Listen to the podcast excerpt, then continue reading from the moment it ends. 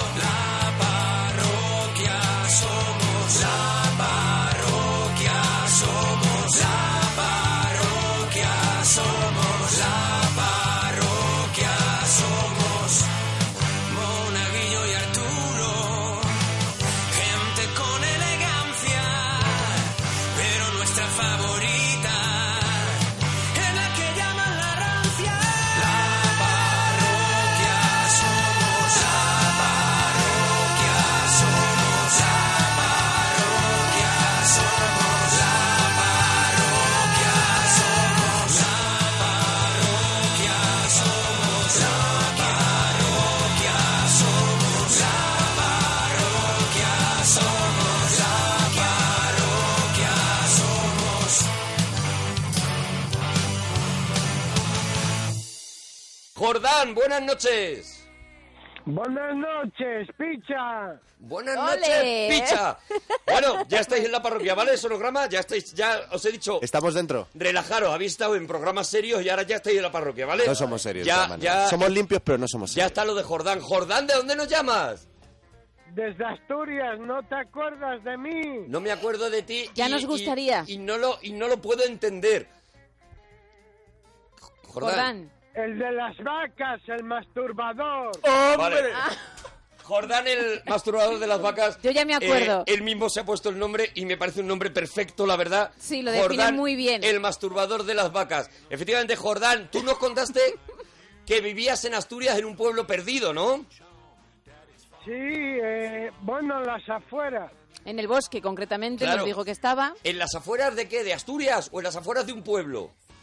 De Oviedo. De Oviedo, en las De Oviedo. afueras de Oviedo. Ahí de repente tú estás andando por la noche y aparece Jordán, Y ¿vale? hay un señor sentado en un árbol, ¿vale? Hay un señor a lo mejor con la mano en la espalda y silbando los pajaritos, ¿vale? Sí. Este es Jordán. Vale, para ubicarnos. Vale. A mí, a mí las vacas no me gustan, ¿No te gustan las vacas? ¿Por qué, Jordán? porque las odio. Pero las masturbas. No, no, me masturbo yo solo antes Se de masturba acostarme. Eso, él nos, Claro. contó, él nos contó que antes de dormir, eh, eh, Jordán, pues eh, el, el tema del día era qué cositas hace antes de dormir. Pues yo qué sé, llevarte un vaso a la, a la mesa, tal. No, Jordán se masturba antes de dormir. Y lo toda dijo la muy serio, que eso fue lo que también nos Parece- cautivó. me parece muy fuerte esto. ¿no? Vamos, ¿Te parece fuerte, verdad? alucino. Como, me ser, parece lim- como ser limpio que soy. lo- Pues esto es todos los días. O sea, esto es todos los días, Rodrigo. Oye, Jordán, vamos con los temas entonces. Venga, vamos. Jordán, yo no sé si tú tienes pareja, me da que no, pero ¿has tenido pareja alguna vez? Me da que no teniendo en cuenta tus costumbres. ¿Tienes tres hijos? Sí, Me Oh, cago en Ah, mira, Cuidado, toma, te has fallado, te has Al menos fallado. hubo tres noches en las que no dormiste. Cuidado, cuidado, Jordán, que me ha callado la boca. Jordán, ¿tienes tres hijos? ¿Estás casado entonces? no, estoy separado. ¿Estás separado? ¿Cómo conociste, cómo conociste a la que luego sería tu mujer? ¿Cómo te la ligaste? Pues Paciencia, ¿eh? la conocí en una discoteca. ¿En una discoteca? Uy, ¡Eh, Jordán! que salió un ratito Jordán. de los árboles. Travolta Jordán. Sí, en una discoteca. ¿Qué, qué, qué estabas haciendo tú en la discoteca? ¿Dónde estabas? ¿En Oviedo? En Oviedo, sí, en el centro. En el centro de Oviedo. ¿Y, y tú ibas mucho de discotecas en aquella época? Podemos estar hablando a lo mejor de los años 50. No, hará unos 10, 15 años. Joder. por ahí. Bueno, pues se ha dado 15 prisita. años, pero escúchame, Jordán luego ya, Jordán se ha tenido que retirar con las vacas porque estaba agotado ya. Claro, lo hizo todo en un plazo Jordán- breve. Jordán consumió toda su vida intensa, digamos. Mira, Dijo- mira, ¿Cómo dijo, se ríe? Se ríe con sonrisa de guarrete. No me he visto, no trae igual, voy a aprovechar por si acaso. Se ríe con sonrisa de guarrete de decir, si yo te contara. Chavalote. No, no. Ay. Bueno, No. Bueno, Jordán, ¿y cómo? ¿Tú la ves allí en la discoteca y te pones a bailar delante de ella, a lo mejor Abanivía Boep? No, es que me la presentó una amiga. Te la presentó una amiga. Te dijo, aquí. ¿cómo se llamara? Aquí el señor masturbador de vacas, ¿no? Masturbador nocturno. Nocturno, claro, perdón, él es masturbador Él nocturno, no quiere saber él- nada de, los, de las vacas ni nada. Él quiere cambiar su título original porque no le ha gustado. ¿No? Le ha parecido demasiado fuerte. Vale, Jordán, y entonces te la presentan y os ponéis a bailar. ¿Qué va, qué va? Directos al grano. Mira, como director Uy, órgano. no, Ah, bueno, no le dijiste Jordán. nada. Mira, yo me estaba imaginando, yo me estaba imaginando a Jordán bailando esto así, todo muy loco, mira. ¿Eh? ¿No, Jordán? Jordán bailando esto con un cántaro de leche cogido. Hay un palillo. Y diciendo, me da igual si digo, si yo sé lo que voy a hacer cuando Eso. llegue a casa.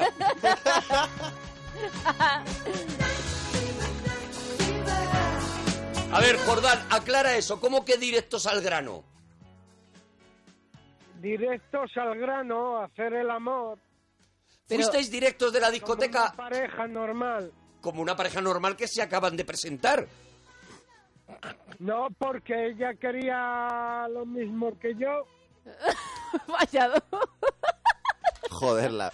lo teníais muy claro los dos, ¿no? Pero, Jordán, pero Sí. tú, tú le explicaste tu, tu hobby. puedo más. Mi hobby era ese. Tu hobby era... Claro, su hobby Era era, ese- hacer el amor, como él, como él ha dicho. O sea, eh, es decir, a ti te presentan la chica diciendo, aquí tengo una chica que quiere hacer el amor ahora mismo. Ahora mismo, ni bailes con ella ni nada, déjate de rollo, no le compres ni una rosa de las que llevan los pakistaníes y llévatela y hazle el amor. No, hombre, antes le compré ¿Cómo? Antes, unos cuernos Bueno, ¿Cómo, que cómo? vendían los chinos con, con luces. no hay Ah. mejor forma de empezar una relación que comprándole unos cuernos Hombre, nadie- con luces. No lo suele hacer nadie, ya es original. No Ya. hay mejor forma. Para mí es, vamos, me parece la... Si la pareja sobrevive a eso, entonces tú le pones los cuernos también un poquito para acordarte de las vacas, ¿no? Durante la noche. en su ambiente. Ya se los puse bastante, por eso me dejó. Luego después le pones los cuernos ¡Jolín, los, con Jordán, macho! los que se iluminan de verdad, ¿no? La vida de Jordán, ¿eh? Cuidado. Que no dábamos un duro La por ese vida camino. de Jordán, Eso es. que me tiene todo loco, ¿eh? Eh, Jordán, entonces, esa noche tú le compras unos cuernos y le dices, tira para la casa. No, no. ¿Os habéis dado cuenta que Jordán tarda un poquito Sí. porque eh, es hasta que la señal de La satélite frontera. llega a- Asturias. al lugar de las vacas, ¿sabes? Sí, dónde sí, está dónde está Jordán. Vale, eh, Jordán. Fuimos al baño de la discoteca a acabar lo empezado. O sea, pero Jordán, Jordán, Pero, tú te la llevas directamente. Bueno, tú No te la llevas, aguantaban. no. A ver, tú te la llevas, no. Los dos van. Estaban de acuerdo. Los dos van calientes Pero- como motos. ya te digo, Los hombre. dos son los- las motos de Son of Anarchy cuando, cuando llegan al, al garaje. Entonces, claro, se miran, le dice, aquí Juanita, aquí Jordán, y le dice Jordán, luego te compro los cuernos, lo primero vamos tira para el baño, claro. Tira para el baño, ¿no? Eso es pasión, ¿no, Jordán? Eso es pasión pura. Y en el baño eh, acabáis esa primera, bueno, lo que se llama ese primer golpetazo, ¿no? Claro, y después al día siguiente igual, quedamos en mi casa, ¿Cuántos días seguidos estuvisteis así? así estaríamos mes y pico, ¿Todos los días, viéndoos todos los días? Mes y pico de golpetazos, ¿no? todo, todos los días, hasta que la dejé embarazada y nació mi hijo. Porque no tiene 12 poníais, perdona, eh, no poníais ningún tipo de, de filtro allí, ¿no? Digamos, no había filtro, claro. No daba tiempo No a, les daba a tiempo. buscar nada. Cada vez que quedaban por la tarde iban al baño corriendo. Claro, claro. Ella llegaba ya con los, con los cuernos encendidos esos que le había comprado en el chino y Jordán decía, si es que no me da tiempo Es que a- ni un- a ponerme un preservativo. Ha dicho que es un mes y pico todos los días. Todos los días. Lo raro es que no pasara, claro. Y en una de ellas, claro, por lo que sea, pues va y se queda embarazada, ¿no? Y a partir de ella, bueno, os casáis y tal, y la cosa para mi gusto ya baja, ¿sabes? Ya a partir Sí, de que ya no hay emoción, se casan, empiezan está. a tener hijos, tal, no sé qué. Ah, ya para mi gusto está bien, pero sí, Jordán. mí me, me iba de putas y todo. Jordán, que a veces nos metes una cosa que no nos Jordán, deja de helado. repente siempre. Helaos. Jordán, eh, de repente está haciendo el amor y luego de repente te mete un golpetazo Es que eso de fue lo que nos cautivó la otra vez, pero que a veces nos metes una cosa que no nos Jordán, deja de helado. repente siempre. Helaos. Jordán, eh, de repente está haciendo el amor y luego de repente te mete un golpetazo Es que eso de fue lo que nos cautivó la otra vez, pero claro, tampoco Jordán. te vengas muy arriba. Calma, Jordán, calma. Eh, Jordán, Es que soy sincero, digo la verdad. sí, sí, no, si lo sabemos. Te que falta no. elegancia, pero no bueno, tienes vale. filtro, si lo hubieras Sinceridad. tenido con tu mujer, pues a lo mejor no tenías tres hijos, también te digo, Es Jordán. verdad. Esa gloria te la ha dado, te la ha dado el no tener filtro en nada. ¿Eh, Jordán? Oye, Jordán. Ah, dime, Oye, que tenemos que despedirte, que hay más gente que quiere, que quiere hablar y que queremos escuchar a la gente de Sonograma, ¿vale? Vale, venga, picha. Venga. Venga, eso le ha gustado porque no sabe que ha entrado. picha, no me llames Un picha. beso. Bueno, Adiós, Bonico, adiós, adiós. Santiago, nos alegramos mucho de ir tu persona. Hola. Oh, hola. Anda. ¡Ah, Santiago! ah, que son varios que se ríen a la vez. Santiago, Pero Santiago, ya- risa floja. Sí.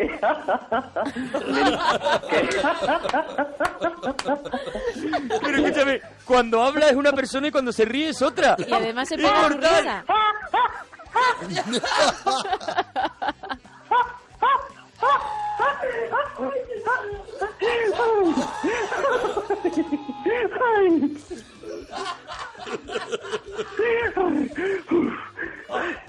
Santiago. Sí, sí, mira,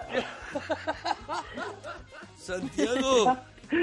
que te venía a contar lo de los temas. Bien. Adelante, Santiago. Lo Eh, que quieras. Vetusta gorda Vetusta gorda. y lo de. Pero escúchame, ¿Vetusta ¿Qué tiene gorda de qué? ¿Qué tiene que ver con la comida, Santiago? ¿Con la risa? Ah, ¿no?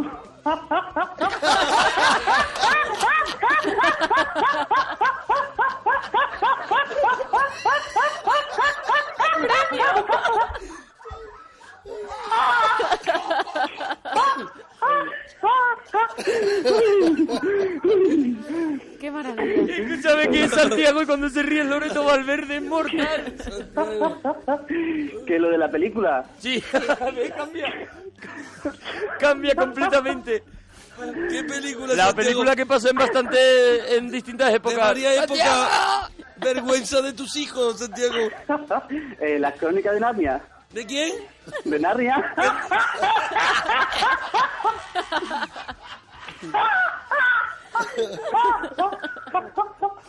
Yo no sé de dónde es Santiago, pero habría que invitarle al teatro. Esa es la del príncipe Caspa.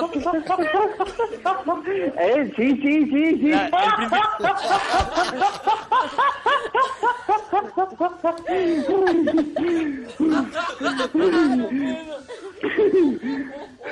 Ay, Ay, qué maravilla, de yo verdad. me esa. toca, me toca el jarabe. Esa pasa en distintas épocas, no, porque lo que pasa es que se meten en un armario y van a otro, a otro mundo.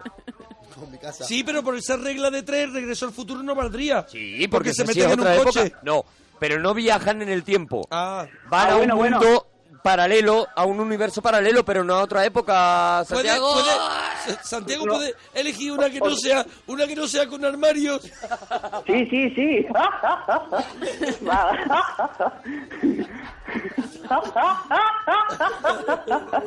Que voy, no, no. ¿Cuál, Santiago, cuál? La de Big Fish. La del, Y la ya- del pe- Pero es que ya lo han dicho, Ya lo han Santiago. dicho. No. el pescado Que grande. te hemos pillado en Narnia. No, no, no. Aquí.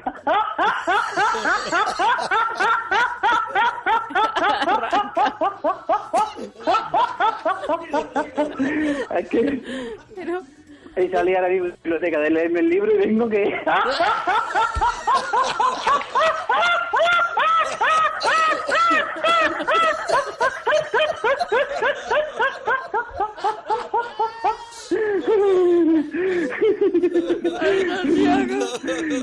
Me das la vida, Santiago. Santiago, escúchame, eh, ¿cómo le pedías salir tú a las chicas que me vuelvo loco por saberlo? ¿Yo, yo a la chica? Sí, ¿Cómo le pedí yo de salir a la chica? sí, una forma de pedirle salir a alguien cuando quiere temita con esa persona. No, no. Ay, no entra. No, a ver, a ver. Pero para- tú cuando, cuando querías rollito con ella, a lo mejor dices, uy, a ver, a ver si, a ver si mm, me la enrollo la chavala, que eso, y, y, y salgo con ella ya de ¿Eh? novio, ¿qué le decía? ¿Eh?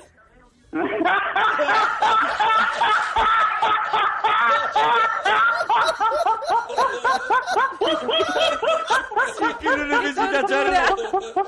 No necesita charla. Era así hasta las cuatro.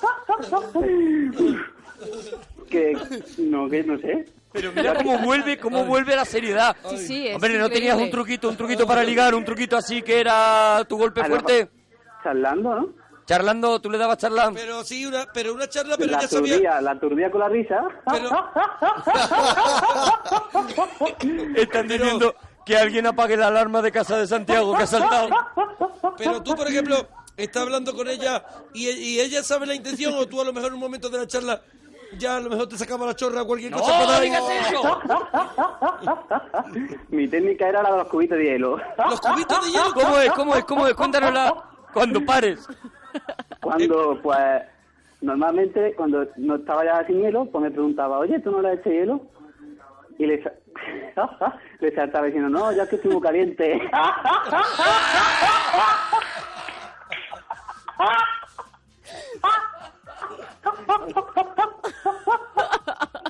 De verdad, Santiago. y aquí, Que dan ganas de tirarle un pescado cuando se ríe. Una foca, de verdad. Es que me lo voy llamando Palma. Hemos llamado, hemos llamado al Aquarium de Barcelona. Qué grande. Lo veo, lo veo al final. rodeado de esquimales. monaguillo, Dime, que se han asomado los vecinos.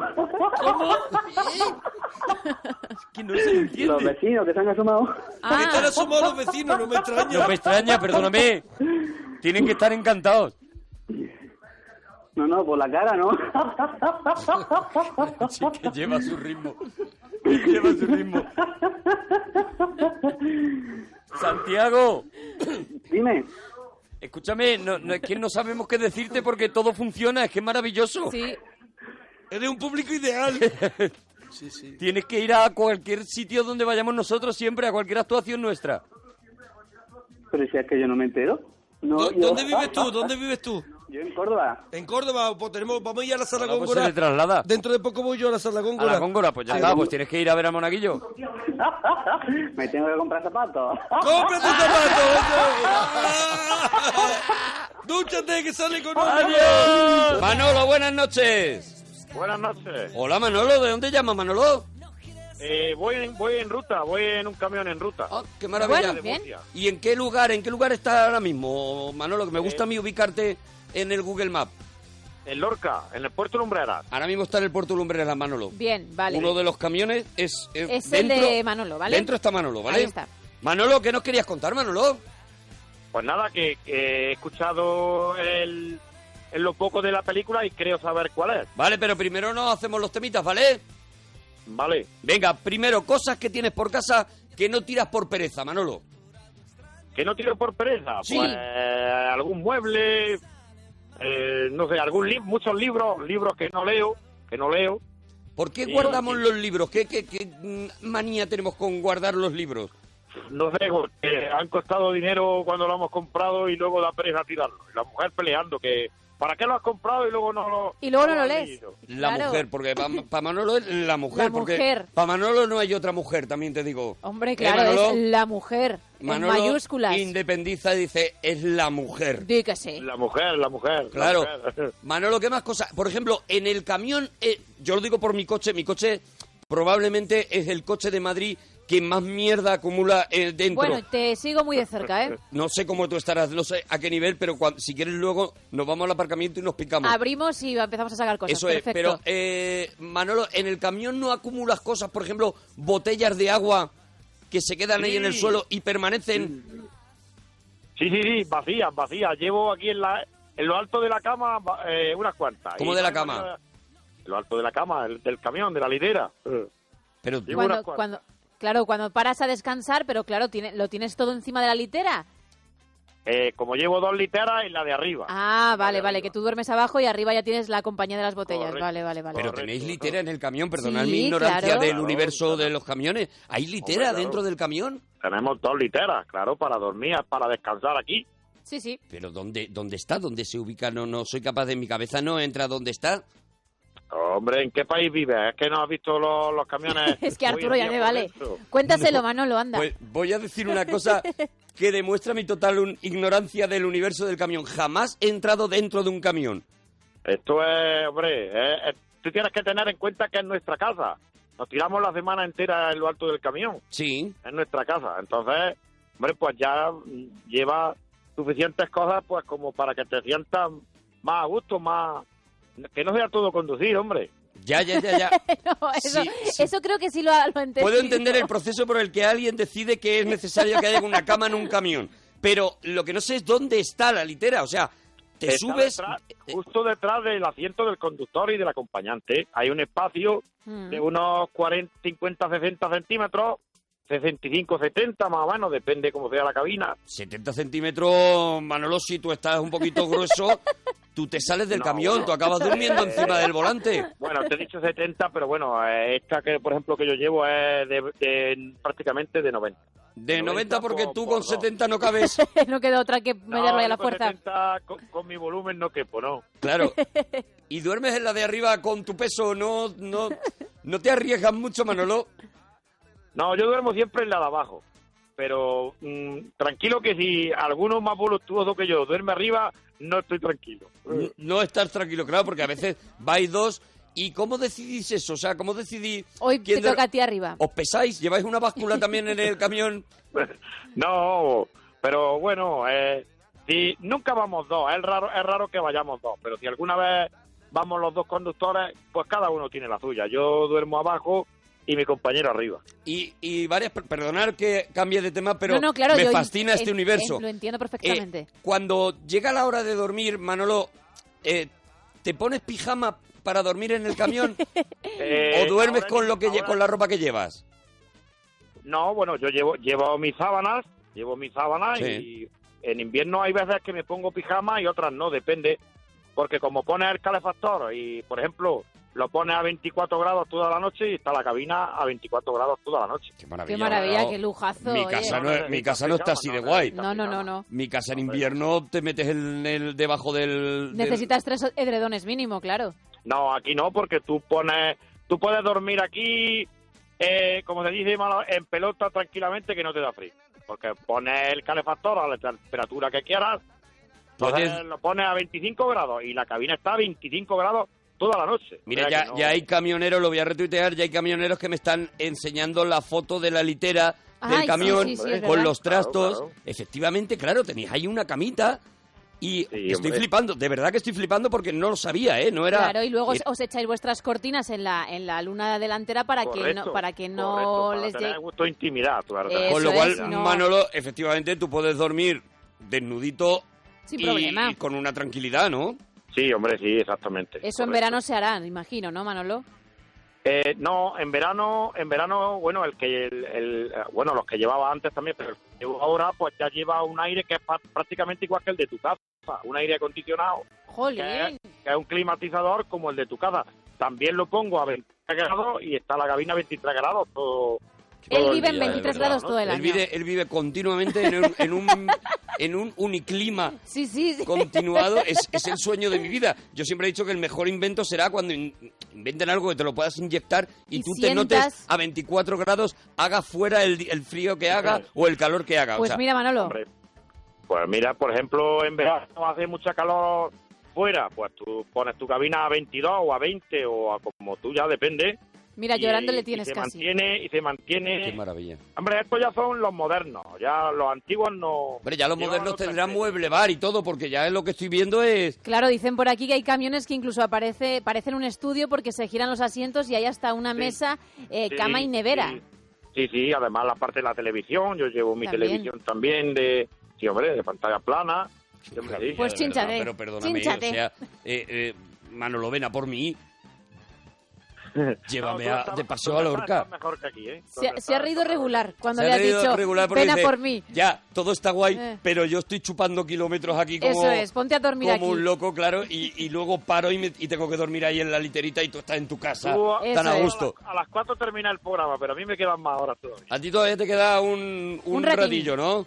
Pues yo he arrancado a las once y media de la noche y hasta las 2 de la tarde sin, sin, sin parar. Dicen por aquí, hoy en la parroquia las dudas pequeño burguesas de Arturo Parroquia. es verdad que, es verdad que nunca he estado dentro de un camión, pero porque no he tenido relación Con un familiar para ni que nada te con camioneros, no. Y siempre ha sido un universo para mí fascinante. Pues me alegro que, hayan- que hayas entrado por la puerta grande. Por ejemplo, esos anuncios que ponen de repente en mitad de la carretera, que ponen eh, mm, para frenada de camiones. Ah, sí, claro, claro. Y hay de repente una- un- Sí, un, carril sí. que sale. Sí, Y la arena, porque, sí. Vamos a ver, los camiones, cuando vamos cargados... Hoy el universo del camión ejemplo, en la parroquia, ¿eh? 40 toneladas. Sí. Sí. Entonces, eh, tú en una cuesta que es bastante pen- pendiente, que hay pendiente bastante, Mm. pues puede llegar el momento que si no lleva un freno auxiliar, como un, aquí se llama retarder, solamente lleva freno de pie, se te puede calentar de tanto usarlo y quedarte sin freno.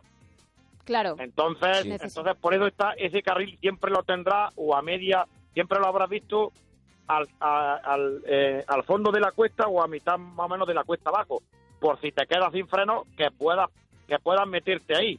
Hay una capa de chino gordo que es lo que haría frenar el camión. Como, una capa de chino gordo, perdón, sigo siendo súper ignorante. Una Poco a poco. gravilla, una gravilla. Ah, una gravilla, que te frena el una camión. que, claro, al tú entrar. Claro. Al, entrar a la, a la gravilla te va a frenar el camión, te lo va a frenar sin que te ocurra nada, sin que te vuelque ni nada de nada. Para Nada mí, en, mi cabeza, esa carretera llevaba a un sitio Sí. donde había señores que sabían frenar camiones. Ah, no, no, Os que lo va, que prometo, va. o sea, te llevaba a un taller Se o te ve, llevaba a algo de Lo eso. mejor- de verdad, ¿eh? En mi es que no te cabeza. pase, que no tengas que meterte porque luego tendría que ir una grúa a sacarte, porque de tanto que te clavas en la gravilla Sí. para que te frene, luego te es imposible salir Te sin lo digo- ayuda de una grúa. claro. Pero bueno, pero pero ahí está la seguridad, ahí está la seguridad. Te lo dice para que no te emociones, que está muy chulo, pero que por si acaso no te metas, que si no luego no sales. No, no, no, no. Sin Luego ayuda de grúa. ¿eh? A ver, yo- si yo te vas a emocionar. Yo no me meto porque pone para camiones no sé qué, de peso de no sé cuánto, y yo, pero siempre, pero siempre me fascina Que porque es Pensabas como... que era un desvío hacia otro lado, ¿no? a donde vamos no necesitamos carreteras, ¿sabes? Es una cosa que de repente aparece ahí.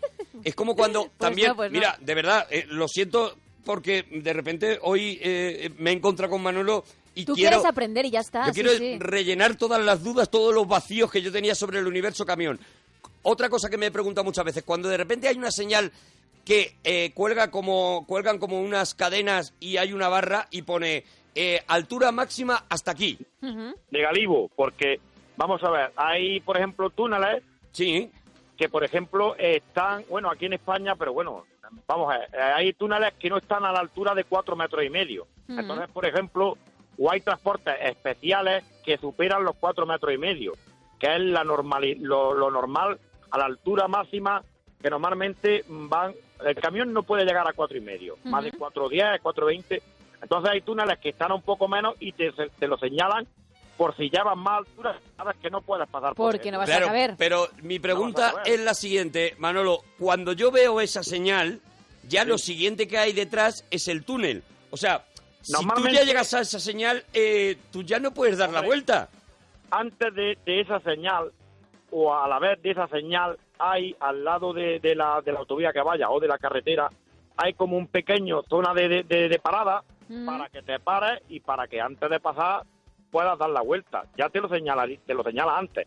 Aunque, por ejemplo, en los GPS, hay GPS Sí. que, no- que, que te echan un recorrido y no te distinguen que a lo mejor hay un túnel que es a menos a menos altura de la que coge ¿A- el camión. a Por eso te ha hay muchos pasado? accidentes que habrí- no sé si habrí- lo habréis visto alguna vez en que ha salido en televisión. Sí, que se metió un camión en un túnel que no cabía. Un accidente en Francia que el autocar, o en Holanda, que el autocar llegó y se empotó en el túnel. Sí, sí, sí. es que- por- porque a lo mejor el GPS te señala la ruta, pero no sabes que hay un túnel que no que, que no pasa a la altura. Entonces, por eso hay que gastar mucho cuidado con los GPS también.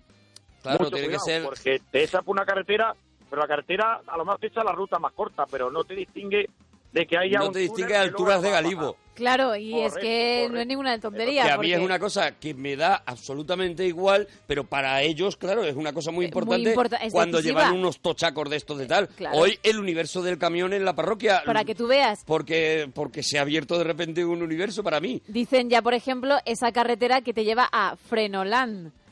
Porque es la carretera que tú pensabas que se iba a otro lado y ahí no. ya te frenaba Yo, a Frenoland donde para, frenaban mí, los señores. para mí había unos señores que estaban allí, que bueno, pues que harían En sus su turnos. city. Yo no, yo no pensaba que vivieran allí, sino que tendrían sus turnos de Como los horas. Todo, Igual. todo bien reglado y todo bien, ¿sabes? Pero Sí. para mí eran unos señores que estaban sentados en un taburete ¡Que viene el camión! esperando para ver si venía el camión. Como en Fórmula 1, no en Pero boxes lo, lo cambiando. mejor es que no te ocurra, porque si te ocurre y te tienes que meter es porque mal, mal, mal asunto, mal asunto. Es Bueno. porque te has quedado sin freno. Manolo, está la gente enloquecida con Manolo el camionero diciendo qué clase la de este hombre, que bien lo explica todo y también un poco pidiendo ya, eh, un poco ya esto parece barrio sésamo, señales de tráfico específicas para camiones, etcétera, etcétera, claro, el universo de la señal de tráfico, todo, porque tenéis hasta semáforos que son vuestros, Uy, ¿no? Bueno, yo semáforos que hay nuestros o ya no, hasta tal punto no no no no alcanzo. Por ejemplo, vamos a ver, yo los semáforos son normales, igual que para todo el mundo. Semáforos exclusivamente para nosotros. A lo mejor en el trabajo que yo tengo, pues no lo, ¿me entiendes? No lo- los has lo he visto. No lo he visto, no lo he visto, no. Por aquí, por aquí para dice, nosotros no. los umpalumpa que frenan los camiones, claro. eh, eh, claro, claro. De verdad que yo lo pensaba así. Manolo, no sé, alguna curiosidad más sobre el universo del camión, porque estoy leyendo Mira, que la gente... Humberto dice, no estoy de broma, me está pareciendo una conversación interesantísima. Almohadilla historias de camiones. Vale, no soy el único que ignoraba eh, cosas No, fa- no, no, no es- fabulosas sobre el mundo del camión. No estás solo. No estoy solo en esto, seguro ¿verdad? no. no, no, no, hay mucha gente aquí que está igual no, que tú. Mira, eh, mm, el mundo del camionero habrá muchísimos que te seguiremos, que te, pero Sí, muchos, sí, sí, hombre, nos llama- la nos llaman muchísima gente. muy larga y claro, habrá muchísimos que te sigamos, pero muchos, muchos. Nos llaman muchos camioneros, pero nunca nos hemos puesto a hablar de... los, de- vamos a ver, uno de los máximos oyentes que tiene la radio es, es los camioneros. Sí, señor. Porque Sí, señor. estamos aquí todo el día y la única distracción que tenemos es la radio. Por suerte o por desgracia, es la radio. Perdón, es que estoy viendo, ahora mismo me acaba de mandar eh, Mario Paredes, me acaba de mandar la cabina de un camión, imagino que de un camión moderno, Ujú. y, Hombre, sí. perdóname, mola un montón. Y, Y- porque no tengo tu correo, si no te iba a mandar la foto del mío, hombre, que te Pues la iba a mandar para que lo, lo viera. No- la Twitter? parroquia radio Ah, bueno. arroba gmail.com, ahí no lo puedes mandar, ¿vale? La parroquia radio, Eso arroba es. gmail.com. Sí. Ahí no lo Pues, puedes, no lo puedes mandar, ¿vale? Ahora después te la voy a mandar, hombre. Venga, te y voy a nos- mandar la foto de mi camión, de mi camión entero. Y, Y lo ya- vamos a colgar en Twitter nosotros para que lo vean el resto de parroquianos también. Han creado, Bueno, pregúntale a. Manolo y aviso que de repente, o sea, Twitter por lo menos está entregado Está en- a, ha entrado ya en al el rollo. universo del camión. Pregúntale si tiene nombre su camión, por ejemplo. Sí, bueno, mi, mi camión, bueno, eh, es un marca, un- llevo un, Volvo, marca, un- una marca Volvo, que es una marca de, de camiones y de coches, lo sabrá, vamos, seguramente. Sí. Y ya está, lo llevo rotulado No. con mi nombre y Eh, mira, Manolo, ¿se llama Manolo tu camión también? O sea, es, mi camión es Volvo, pero pero mi nombre va puesto arriba. pero es costumbre, es costumbre llamarlo de una manera, de una manera concreta, o No. es costumbre poner tu nombre y ya está. Es costumbre poner el nombre, normalmente el nombre, o mucha gente lleva el nombre de, la, de los hijos, o de la mujer, o, o, o de la, o del apodo que le dicen. Cada uno o pone hacen lo que giro, por ejemplo, un camión Mercedes le llaman Merche, hacen un Ah, girito ah, le hacen también. un giro de humor. A, la- a los Mercedes le dice, pues ahí va una Merche. A, a Ya dice, parezco ahí que va- tengo yo uno, ahí va pero- Una encarna, ahí va una encarna, le dicen. ¿Una a encarna cuál ¿Encarna? es? ¿Cuál es? Un Scania, un Scania. Ah, un Scania es un encarna. Encarna. Tiene- claro, ¿ves? ¿Ves? golpe de humor, está Tienen bien. Tienen su propio Acá, lenguaje. marca, tienen sus propias señales. pues, Y a le ti, sí. El Danone, ahí va un Danone. Ahí va un El Danone, un Danone ¿cuál es? Pues un DAF, marca holandesa, que es DAF. Le Un dicen el Danone. El Le, Danone. le llaman el Danone. Eh, Manolo, eh, bueno, hay muchas, hay muchas preguntas que, que te está haciendo aquí la gente. Si conoces el Track Simulator, no sé lo que es. No, No, lo conoces, ¿no? No. Ah, el Track Simulator. Sí.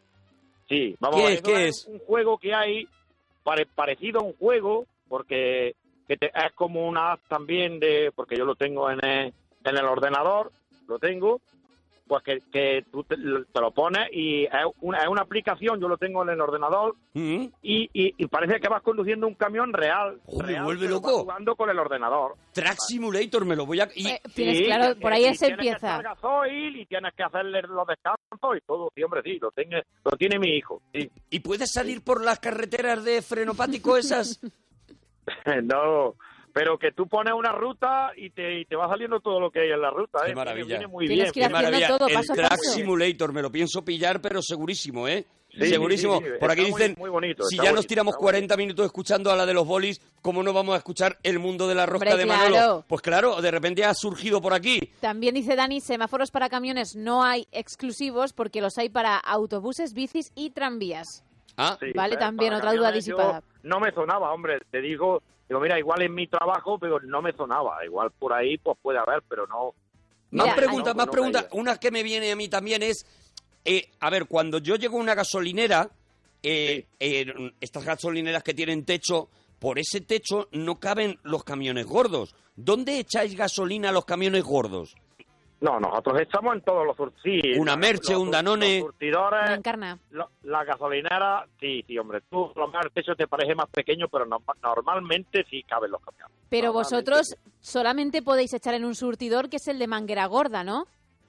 Hombre, normalmente echamos el de manguera gorda porque se tarda menos. Exactamente. Ah, pero- Hay ah, vale, vale. eh, Exactamente. Hay un, siempre en casi todos hay dos surtidores o tres que son de manguera gorda, que es para que repostemos los vehículos, los camiones, porque a lo mejor echamos 600 o 700 litros o 1000 litros y claro, se tarda bastante menos en repostar. Mira, pues claro, Is- claro, claro. Israel, que es un parroquiano en Twitter, nos dice que hay otro juego que es el Eurotrack Simulator, que también está muy bien y nos cuelga imágenes y está muy chulo, por si te cansas del otro y lo quieres probar, Eurotrack Simulator. Bueno, Ah, pues, pues mira, está muy bien. Manolo, está la gente ya desde aquí, bueno, camioneros también, compañeros tuyos, estoy con Manolo, voy de Madrid a Sevilla, yo soy camionero, te sigo todas las noches, qué maravilla, qué bien, un montón de gente y dice, de aquí a sacarse el carnet de camión hay un paso. ¿Qué hay que hacer para sacarse el carnet de camión? ¿Hay que hacer cosas? Ahí Bueno, es donde te dan las clases ya- de No. lenguaje privado. No, pero ya lo, lo están poniendo bastante difícil porque aparte de estudiarte todo lo que es del carnet como para igual que el del coche, Sí. pues tienes que estudiarte el tema de lo que es mm, eh, el tacógrafo, que el tacógrafo es lo que lo que lo que nos señala a nosotros las horas que conducimos. Perdóname, el tacógrafo. ¿ves cómo todos son cosas, que son cosas- son nuevo universos El raros? tacógrafo es un aparato que, que te que lee lo que lo que conduces, lo que tú trabajas. Lee a la hora que has empezado a trabajar, lee a la velocidad que va, lee cuando para el camión. O sea, como lo que llevan- señalado. Como todo. lo que llevan a los runners cuando salen a, a Ma- correr, más o menos. pero esto es para currar. Eh, claro, Exactamente, así la guardia pues te puede controlar los tiempos de tú de conducción, que podemos conducir eh, nueve horas diarias. Pues, bueno, dos veces en semana pues conducir diez horas. Oye, diarias. me dicen por aquí que parece que yo tengo un camión, es verdad que estoy acertando Es verdad que muchas cosas, estás que soy una... Soy, Claro, y yo soy- todo lo contrario, yo estoy quedando como, como el ignorante del camión, pero precisamente por eso estoy aprovechando a Manolo. Eh, dice por aquí, pregúntale por las cabinas tatuadas. ¿Qué es esto? Sí, bueno, porque hay gente que, sí, hombre, hay mucha gente que han tuneado en la cabina, hay mu- cabinas muy bonitas, hay gente que le gusta y a lo mejor pues lo llevan de tema, pues a muchos van películas, he visto camiones que van rotulados a lo mejor de, de la película de los 300, Mm, pues de, de muchas películas y los llevan, eso está muy bonito, para eso vale mucho dinero, vale mucho dinero. Tú, que te- tú si pudieses, ¿de qué lo harías? Bueno, yo en principio, mira, para mi gusto a mí no, no, me, no me llama la atención, no me gusta verlo más que llevarlo yo. Me gusta verlo más que llevarlo. Entonces no sé, no, no puedo decirte ahora en este momento que, que le pondría porque nunca he llegado a, plante, a plantearme. Tú eres más clásico, vale, vale. Manolo, no me lo puedo creer, de verdad, la cantidad de preguntas que tenemos ahora mismo está Twitter Mira, reventado con pregúntale a. Manolo. Sí, sí, me voy a meter en un túnel que es de, pero muy poco, de 500 metros o menos. No sé si se cortará. Si se corta, Manolo, pues no, nada, nos llamas otro día y, y continuamos. Intentamos, tenemos la tensión de ver si Manolo se Venga. corta o no se corta. Vale. Vale, te vamos a seguir haciendo Voy a preguntas. entrar no lo sé. no Ahora, lo sé. ahora mismo está entrando. Manolo, dicen por aquí, si seguís manteniendo la cuerda esa para la bocina. Sí, muchos camiones sí la tienen. Sí, Está- sí, que han está en el sido túnel. por- Vale, vale, Está vale, vale. Sí, lo tiene. ¿Y tú lo usas? ¡No! ¡Ay, no he podido ser! No ha podido ser, hemos perdido a Manolo. Y mira que decían por aquí para qué ir a la autoescuela cuando está el camionero de la parroquia dando una masterclass. También Oye. dicen que grande Manolo el camionero. A partir de ahora, Arturo, besitos a los camioneros. Claro, dicen por aquí el tema de la emisora que todavía nos ha tocado. Teníamos un montón de cosas, pero Manolo tenía que cruzar un túnel con Galibo. Entonces Hay que estar recuperaremos a pendientes. Manolo. Le damos un saludito, le damos las gracias y saludamos también a, a los camioneros que nos están aquí diciendo estamos con Manolo. Pues claro que sí, un saludo para todos. Me echaron droga en el colacao. Que yo noté que durmiera muchas horas. Imposible que yo duermo muy pocas horas. Nunca dormí más.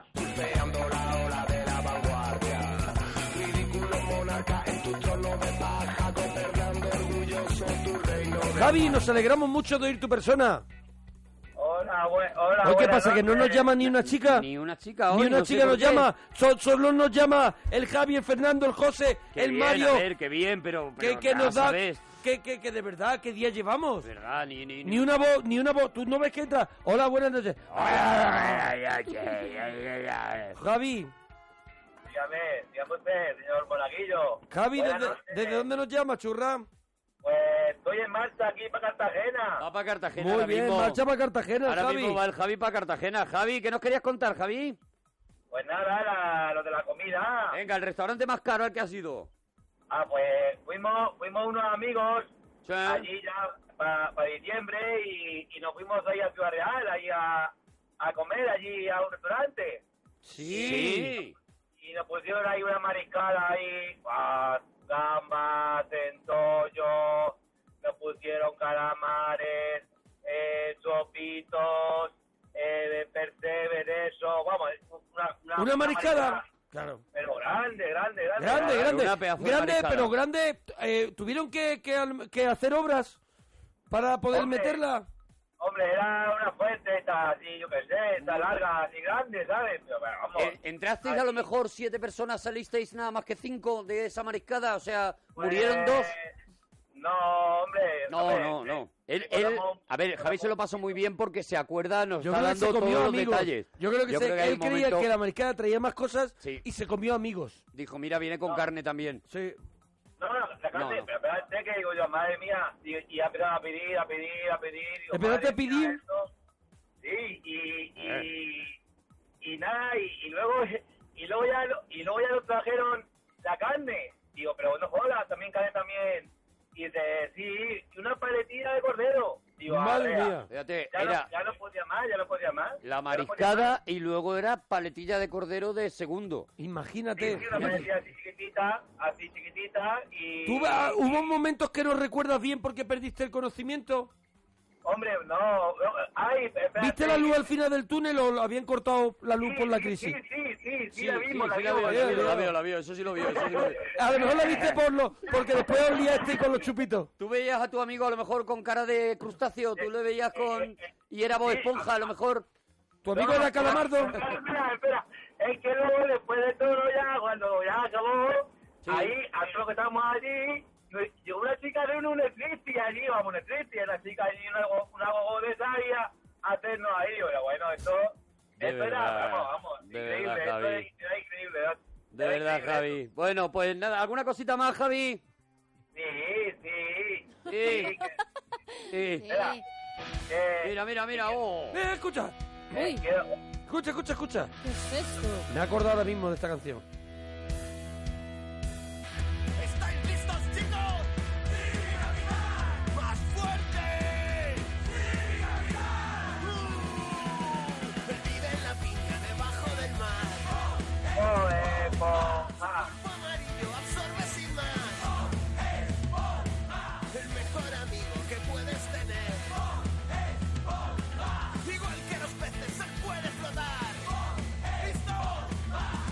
Pero esta versión no la conozco yo. ¿Lo despistado? Oh, qué buena. Ah, yo tampoco sabía. Ha sonado aquí, hombre.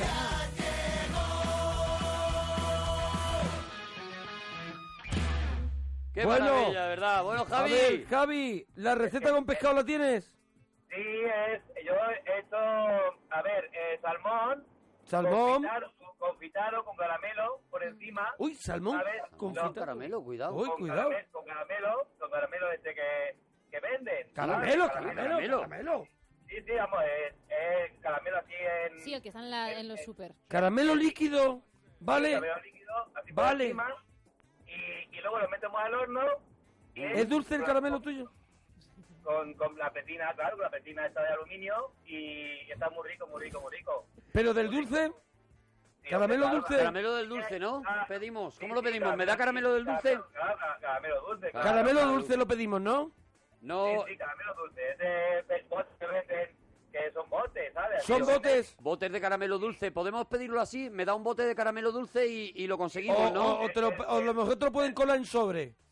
Hombre, el líquido, el sobre. El ahí, líquido, el líquido mejor que en sobre. Ya está. Sí, hay muchas de muchas maneras.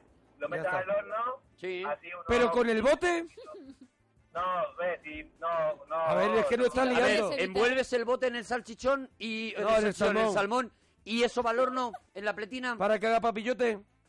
Ay, me está liando, me está liando. No, no es así. A ver, no, no es esto es así. al papillote, ¿no? A ver. Entonces lleva el salmón con el bote de caramelo líquido metido en el horno, está todo cubierto con papel de aluminio. Caramelo dulce. Con, el caramelo, echa el caramelo ahí, ¿sabes? Y ya está. Y veo el bote, no, el bote lo luego, lo que sobre para otra, vez, ¿sabes? Nos no- liando, ¿eh? El bote Javi? lo dejamos aparte, entonces lo, otra vez. lo, Lo lo apartamos. y lo No, podemos no. utilizar para otras cosas. Claro, el bote, lo- hombre, claro, vale, vale. Pues todo, todo vale, todo vale. Todo vale, vale, también todo te digo, vale, todo ¿no? vale. Y si, y si le llenas de caramelo líquido el salmón, ¿por qué no le metes en la boca al salmón unos caramelos sugu, por ejemplo? Ya La para casita. ponerlo. O la casito, metes la al boca llena de la casito. No, hombre, que da una sensación así como... como No, mejor la presentación ¿Por qué también. no le ponen un adoquín de estos de Zaragoza Sí, eh, y lo dejas que se haga muchas horas, ¿sabes? Eso Para es. que aquello se derrita. que haga cuerpo. Hay que tener mucho cuidado con el caramelo, pues no... Pues Sí, no sabe tampoco mucho, Hay que ¿sabes? tener mucho cuidado con el caramelo. Si no tienes es. caramelo, puedes echar un, un chicle Hombre, que le da el pero- mismo sabor. ¿Puedo, no, puedo, puedo machacar eh, sacarina de la del café, machacarla y echársela por encima del salmón? Luego ya... Luego ya no, no, tampoco porque hay que tiene necesita harina, salmón, ya no, no tiene... Es que no, engorda no. menos. Claro. Es que fíjate, Hombre. sería mucho más sano que el caramelo dulce. A ver, a lo mejor para la gente así tiriaca, otra, otra... y ¿Cómo la si- gente ciriaca, ¿recomiendas recomiendas cambiar el caramelo Ay, no puedo más.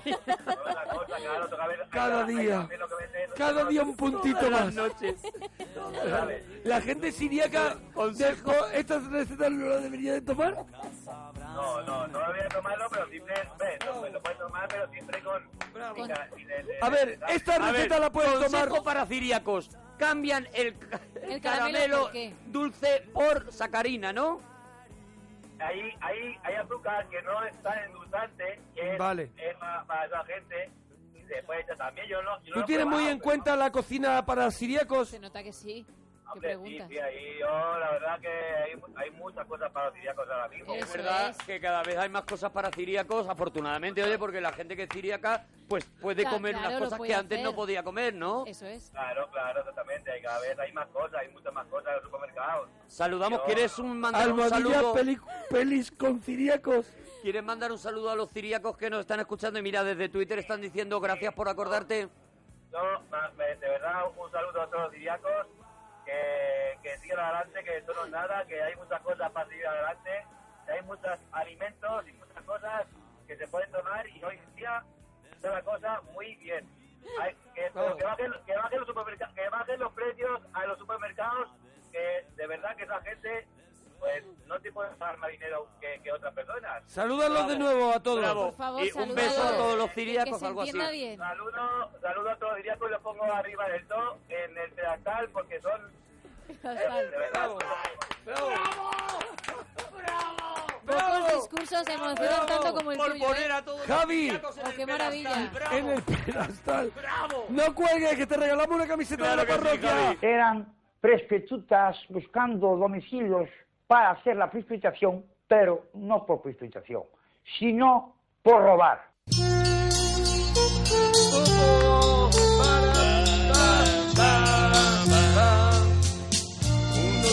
No. No, no, Unos que vienen, otros que se van. Bueno, bueno. Unos que ríen, otros llorarán agua sin cauce, río sin mar, la vida sigue igual. ¿Eso tiene para venirte arriba? ¿Tiene? Ah, ahora. Siempre hay por qué vivir, por qué luchar. Siempre hay por quién sufrir y a quién amar al final las obras quedan, las gentes se van, otros que llegan las continuarán. La vida sigue igual. He estado, he estado muy bien. ¿eh? Lo de la obra, Perdóname. Lo de la obra siguen es por lo de la Olimpiada.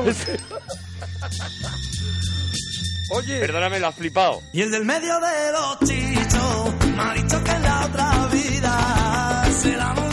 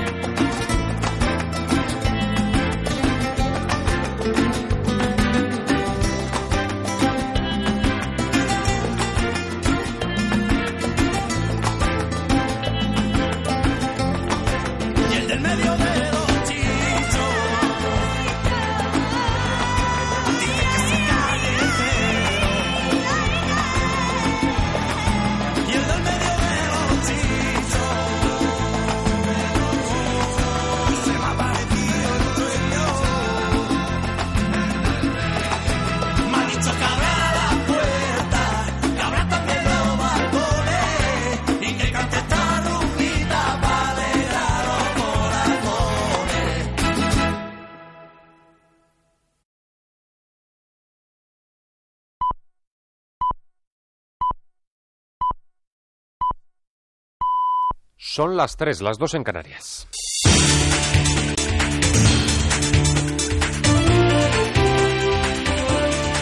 Noticias en Onda Cero.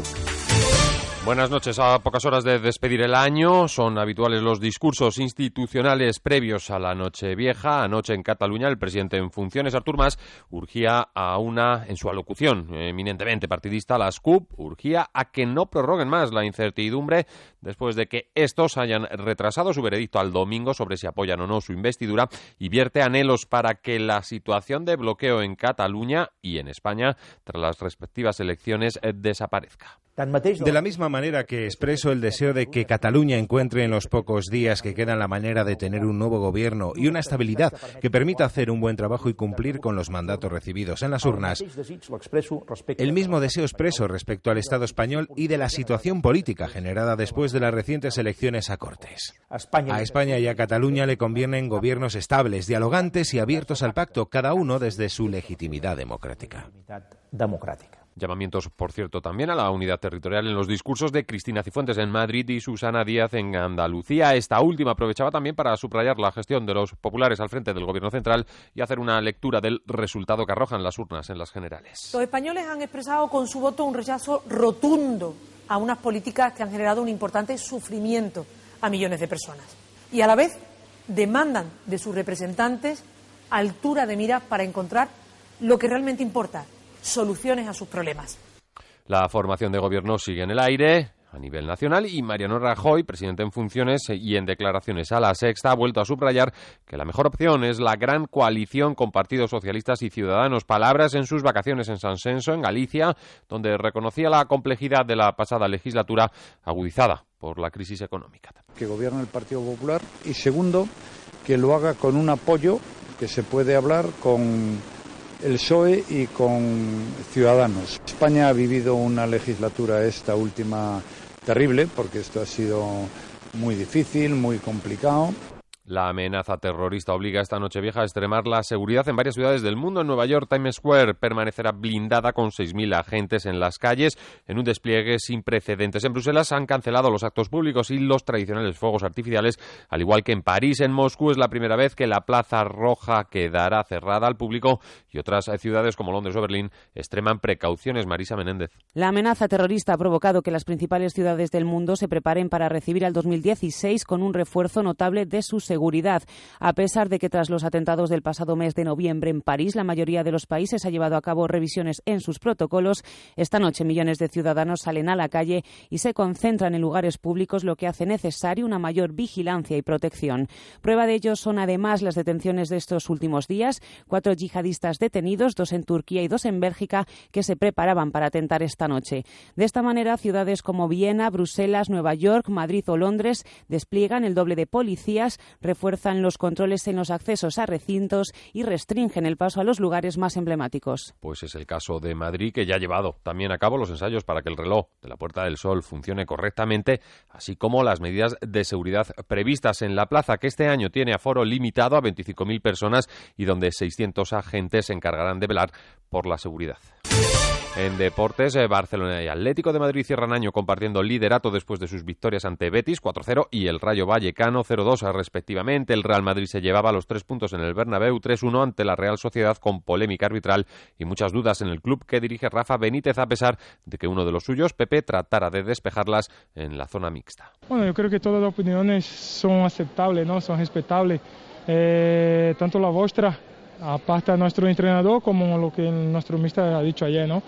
Pero bueno, nosotros tenemos que centrar en nuestro trabajo, los futbolistas tenemos que hacer nuestro trabajo, hay que trabajar, eh, hacer nuestro mejor dentro del campo, los, los 11 que salgan, luego los más tres que, que salten del banquillo para poder darle alegría a nuestra afición. Y a esta hora están dos partidos en juego en la NBA que tienen españoles en sus filas. Es en el caso de Chicago con, eh, con Pau Gasol y Mirotic eh, están ganando en la cancha de los Pacers de Indiana por 50 a 40. También Ricky Rubio disputa partido con los Minnesota Timberwolves, va ganando 36 a 28 a los eh, Utah Jazz. Más información en menos de una hora cuando sean las 4, las 3 en Canarias. Ahora siguen con la parroquia. Síguenos por internet en ondacero.es.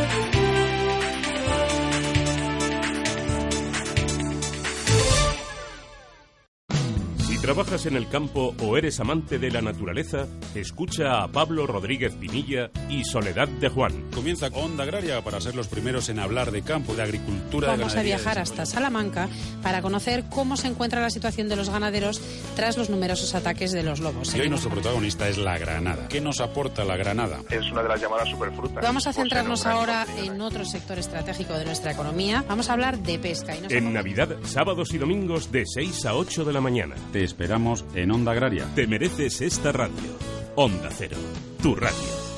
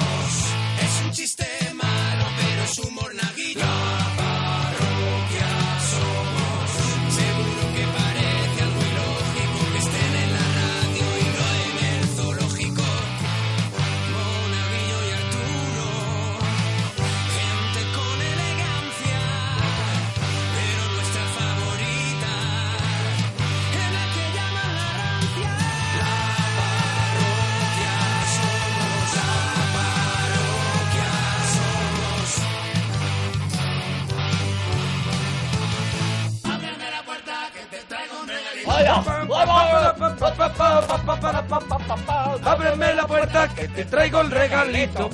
El regalito.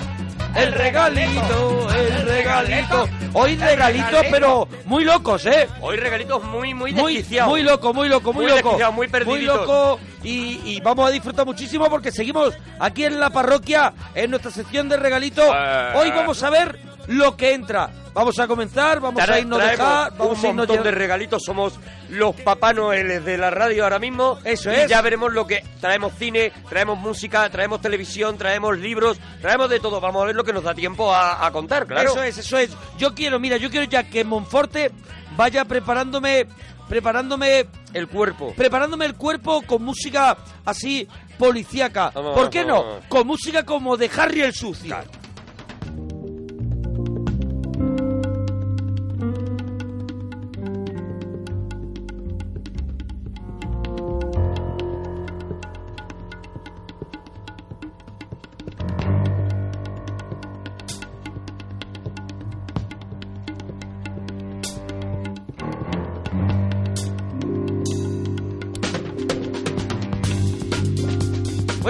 El experto en las bandas sonoras, hoy no traigo, hoy no traigo el regalito sobre la banda sonora de Harry el no, Sucio, no. pero sí que vamos a hablar sobre ello. Y aquí está Lalo Schifrin, ¿no? Lalo Schifrin, uno de los grandes, un argentino trasladado a, a Estados Unidos a hacer algunas de las mejores bandas sonoras, no solamente del cine, sino Estos también de la tele. somos La- los momentos de, de Shaft, por ejemplo, ¿no? Este es. sonido, ¿no? Este rollo sincopado, este Eso rollo es. de los años 70 que a mí me vuelve Sí, a loco, mí me encanta, me me encantan estas bandas sonoras y Lalo Schifrin todo el mundo lo conoce por una composición que es la de Misión Imposible, pero luego ha hecho maravillas, tiene Tiene un tiene- regalito, ¿eh? Hombre, tiene, un sí, tiene regalito, un regalito, ¿eh? Lalo Tiene un regalito. Mira, tiene un disco- apúntatelo, apúntatelo. Lo vamos a hacer, tiene un disco eh, fuera de las de las bandas sonoras ya, tiene, De- un- de tiene un de disco las de peli, no fuera de sobre la peli. tangos, que es una auténtica locura, y luego las bandas sonoras del cine, de la televisión, todo lo que ha hecho, bueno, tiene un, tiene un regalazo. Bueno, pues él tiene, tiene algo que ver en esta historia,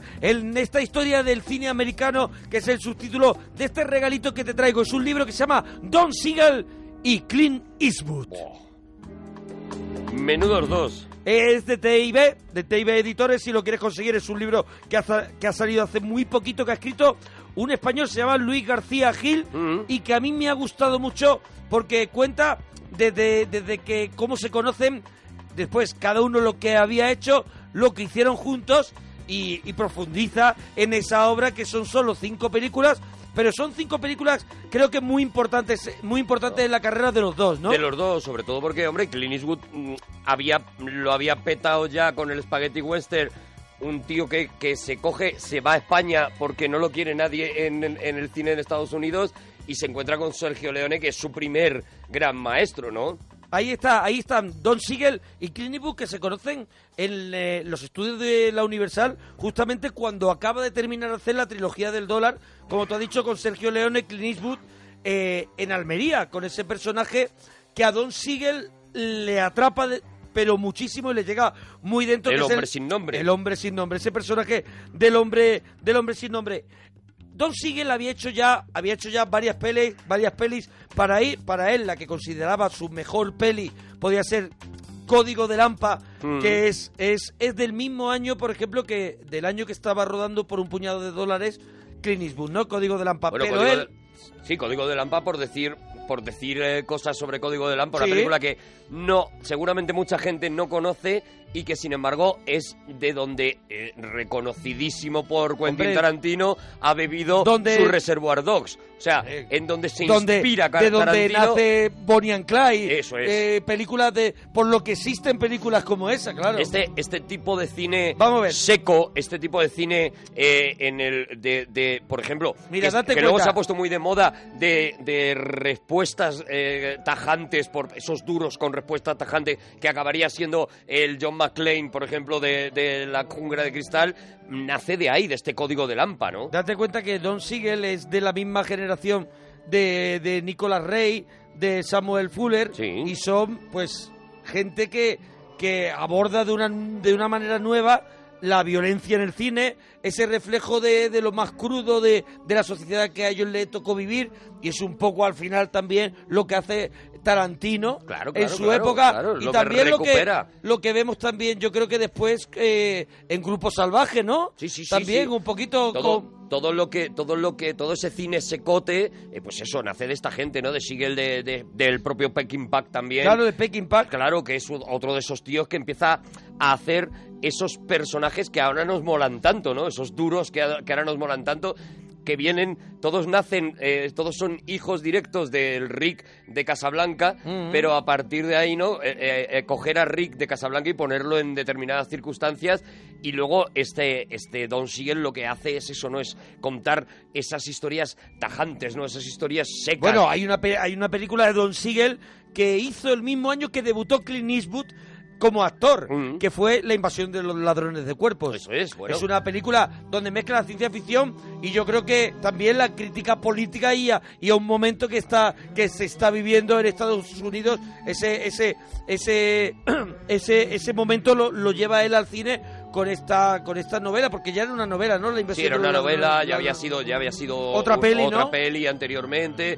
Y Don Siegel es curioso, ¿no? Porque cuando se juntan estos dos, realmente los dos son casi dos curritos del cine. O sea, Don Siegel está en un momento en el que prácticamente lo que hace es, bueno, te, te vamos dando encargos porque parece que vas solucionando películas y las solucionas bastante bien.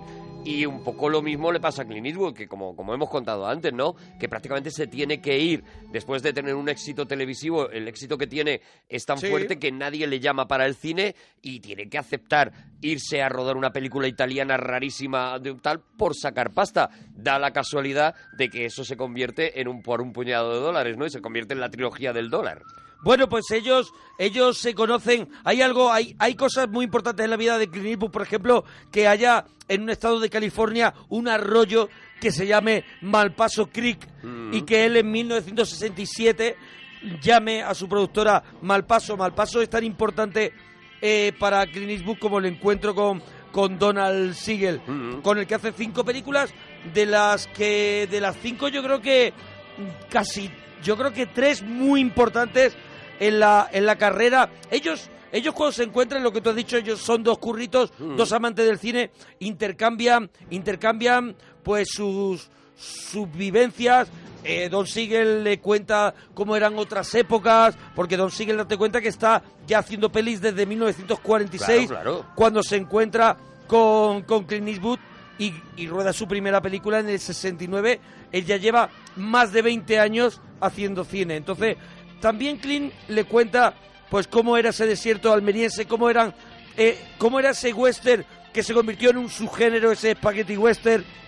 Y a Siegel esto le interesa mucho y entonces es cuando, bueno, solamente te quiero decir que cuando Clint Eastwood hace Sin Perdón, dedica la película A Don Siegel. a Don Siegel Eso y a Sergio Leone, Y a Sergio a partes iguales. A los dos, porque lo que, eh, lo que yo creo que hace inteligente eh, Don Siegel es coger todas esas cosas que se habían aprendido en el, en el, en el Spaghetti Western, que se habían hecho nuevas, y americanizar aquello, o sea, eh, darle el lenguaje eh, cinematográfico de los del cine americano. Entonces, por ejemplo, una de las cosas, si ahora mismo ves la trilogía del dólar, eh, sigue siendo chulísima, pero una de las cosas, por ejemplo, que te rayan muchísimo es el uso del zoom. Esto que en Claro, su momento... Es que Don Siegel, como cuenta Clint Eastwood, Don Siegel es un director que apenas viendo su cine estás eh, contando con él. O sea, es. a ver si me explico. Tú estás viendo sus películas pe- y no estás diciendo qué buena mano tiene. Don Siegel, No. sino que al final la protagonista en la historia, los protagonistas son los personajes y él se va un poquito hacia atrás y te rueda y te rueda la historia, ¿no? Y no es tan Claro. Sergio Leone es muy amante de carita un rato, un rato de carita, un rato de carita, ahora te pongo un zoom en el ahora otro te hago un zoom a un ahora, cactus. ahora te mareo porque Claro, te pongo claro, un ojo, claro. ahora no sé qué. Entonces, Claro, por eso Clint Eastwood se asombraba de Don Siegel porque de pronto decía, nos vale a lo Ed Wood, Mm. nos vale, es buena la toma y decía, él quería la frescura, lo que había ocurrido, lo quería, no quería perder el- la chispa. Claro, porque era un tío que llevaba tantas películas detrás que ya sabía esta frase que, de- que dice Billy Wilder de hay 150 lugares donde poner la cámara, pero en realidad solo hay uno, Sí. que es el bueno, es el, el propicio para contar esa escena. Bueno, pues eso ya lo sabía Don Siegel. Entonces él rodaba primero muy rápido y luego de una manera muy eficaz. O sea, es. sabía, eh, para lo que quiero contar, la cámara tiene que estar aquí, a esta distancia del actor, y no se debe mover. Y en el momento que pase lo que yo quiero delante de, delante de la cámara, la escena está rodada. Vámonos Sí, sí, a otra. Es que para él rodar rápido era una cuestión de estilo también y, y una especie de declaración de principios. O sea, yo ruedo así porque sé que ahí es donde está mi, mi cine. Mi cine está ahí en, el- en lo, en lo directo. Bueno, y esta, vamos con la primera película de este tande de Don Siegel y Clint Eastwood, que, quiz- que quizá sea la más endeble de las cinco que rodaron, pero es la que todo el mundo dice que sienta las bases Eso de es. el futuro de lo que de lo que vendrá. Y ya hay algunos que dicen que la jungla humana es el borrador de Harry el sucio. ¿Es de Texas? De Arizona. ¿Tiene algún Romeo? No. ¿Todo el mundo viste esa ropa en Arizona? No, los socorristas llevan bañadores y las enfermeras batas blancas. ¿Qué llevan aquí? Sí, ahí está ya ese, Sí, ahí está.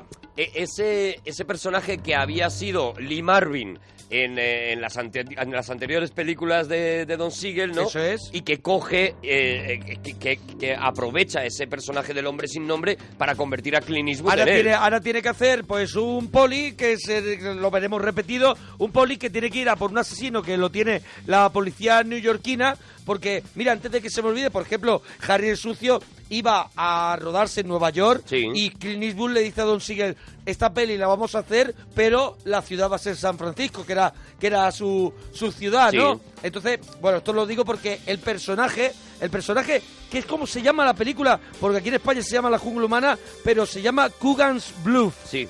Coogan Bluff, y el personaje de Coogan tiene que ir a, a buscar a un asesino y que lo tiene la policía neoyorquina. ¿Qué vamos a ver? ¿Qué vamos a ver? Pues vamos a ver casi a Harry Callaghan, Cal- Harry Callaghan en acción. Claro, eso es, eso es lo Ya que- en esta nueva película. Lo que se está es perfilando ese Harry el sucio, ¿no? Incluso incluso ideológicamente, porque aquí ya también aparecen, bueno, lo que luego serían las críticas, que ya hablaremos ahora cuando entremos en Harry Sí. el sucio, a la, a la política de Harry el Sucio, a la política de, de- a la manera de comportarse Hombre, de ya claro. Harry es- el Sucio. Vamos a ver, las primeras películas estas eh, se acusan de, de violentas gratuitamente y ya las de Harry Sucio de fascistas Claro, directamente. Claro, claro, ahí es donde entra Eso esa es. fama que se ha creado, se ha creado sobre todo Don Siegel también, pero sobre todo Clint Eastwood de ser un tío fascista y que yo creo que todas sus últimas películas lo que está haciendo todo el rato es decir que no, de verdad que no, que yo no que yo no soy fascista, ¿no? Pues- Pero este personaje le marcó muchísimo. La jungla humana es una película que, bueno, que si te la pones ahora a lo mejor tienes que tirar de persiana, pero sí que dicen dicen y cuentan en este libro que traigo en el regalito Don Siegel y Clint Eastwood, una historia del cine americano de TIB Editores que eh, eh, Fulvio Fulvi, no sé si no sé si lo conoces, eh, la considera el primer western metropolitano de la historia del cine. Esta jungla humana. Yo no sé bueno, si claro, habrá otro lo ha estirado mucho. Eso es. Ha estirado mucho la definición como para llamarlo el primero, pero bueno, sí, probablemente. No, Bueno, pero no, no- no- seré yo quien le diga a ese señor que no, a lo- al Furby. Eso, a Fulvi, Ful- A- a- pone a Fulvio a. Fulvio Fulvi no le voy a decir yo que no. tiene que ser, o es que a mí me suena un director Fulvio algo que es italiano, o, o este tiene que ser un crítico, a Ah, lo mejor, crítico que te tienes que callar. que Que te tienes que callar. Me viene cualquier día Fulby y me parte la cara. La siguiente película, la siguiente película que hace Don Siegel con Clint Eastwood, la hace, pues mira, no te lo vas a creer, pero una detrás de la otra. Mm. Y se llama, se llamaba en inglés, Dos mulas para la hermana Sara, y aquí en España es Dos mulas y una mujer. Toda mi vida le rezaré a la Virgen para que le proteja de todo mal. Jesucristo bendito. Y rezaré también para que se cumplan todos sus deseos en la vida. ¿Qué demonios hace una monja en este lugar? Soy misionera. En México puede viajar segura una monja entre ladrones y asesinos. Pude haber esquivado a esos hombres, pero vine a pedirles comida.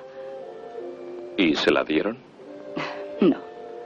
Bueno, a lo mejor aún queda algo ahí. Ahora no podría tragarla. Pues mire a ver si puede tragar un poco de whisky. ¿Whisky? no, gracias.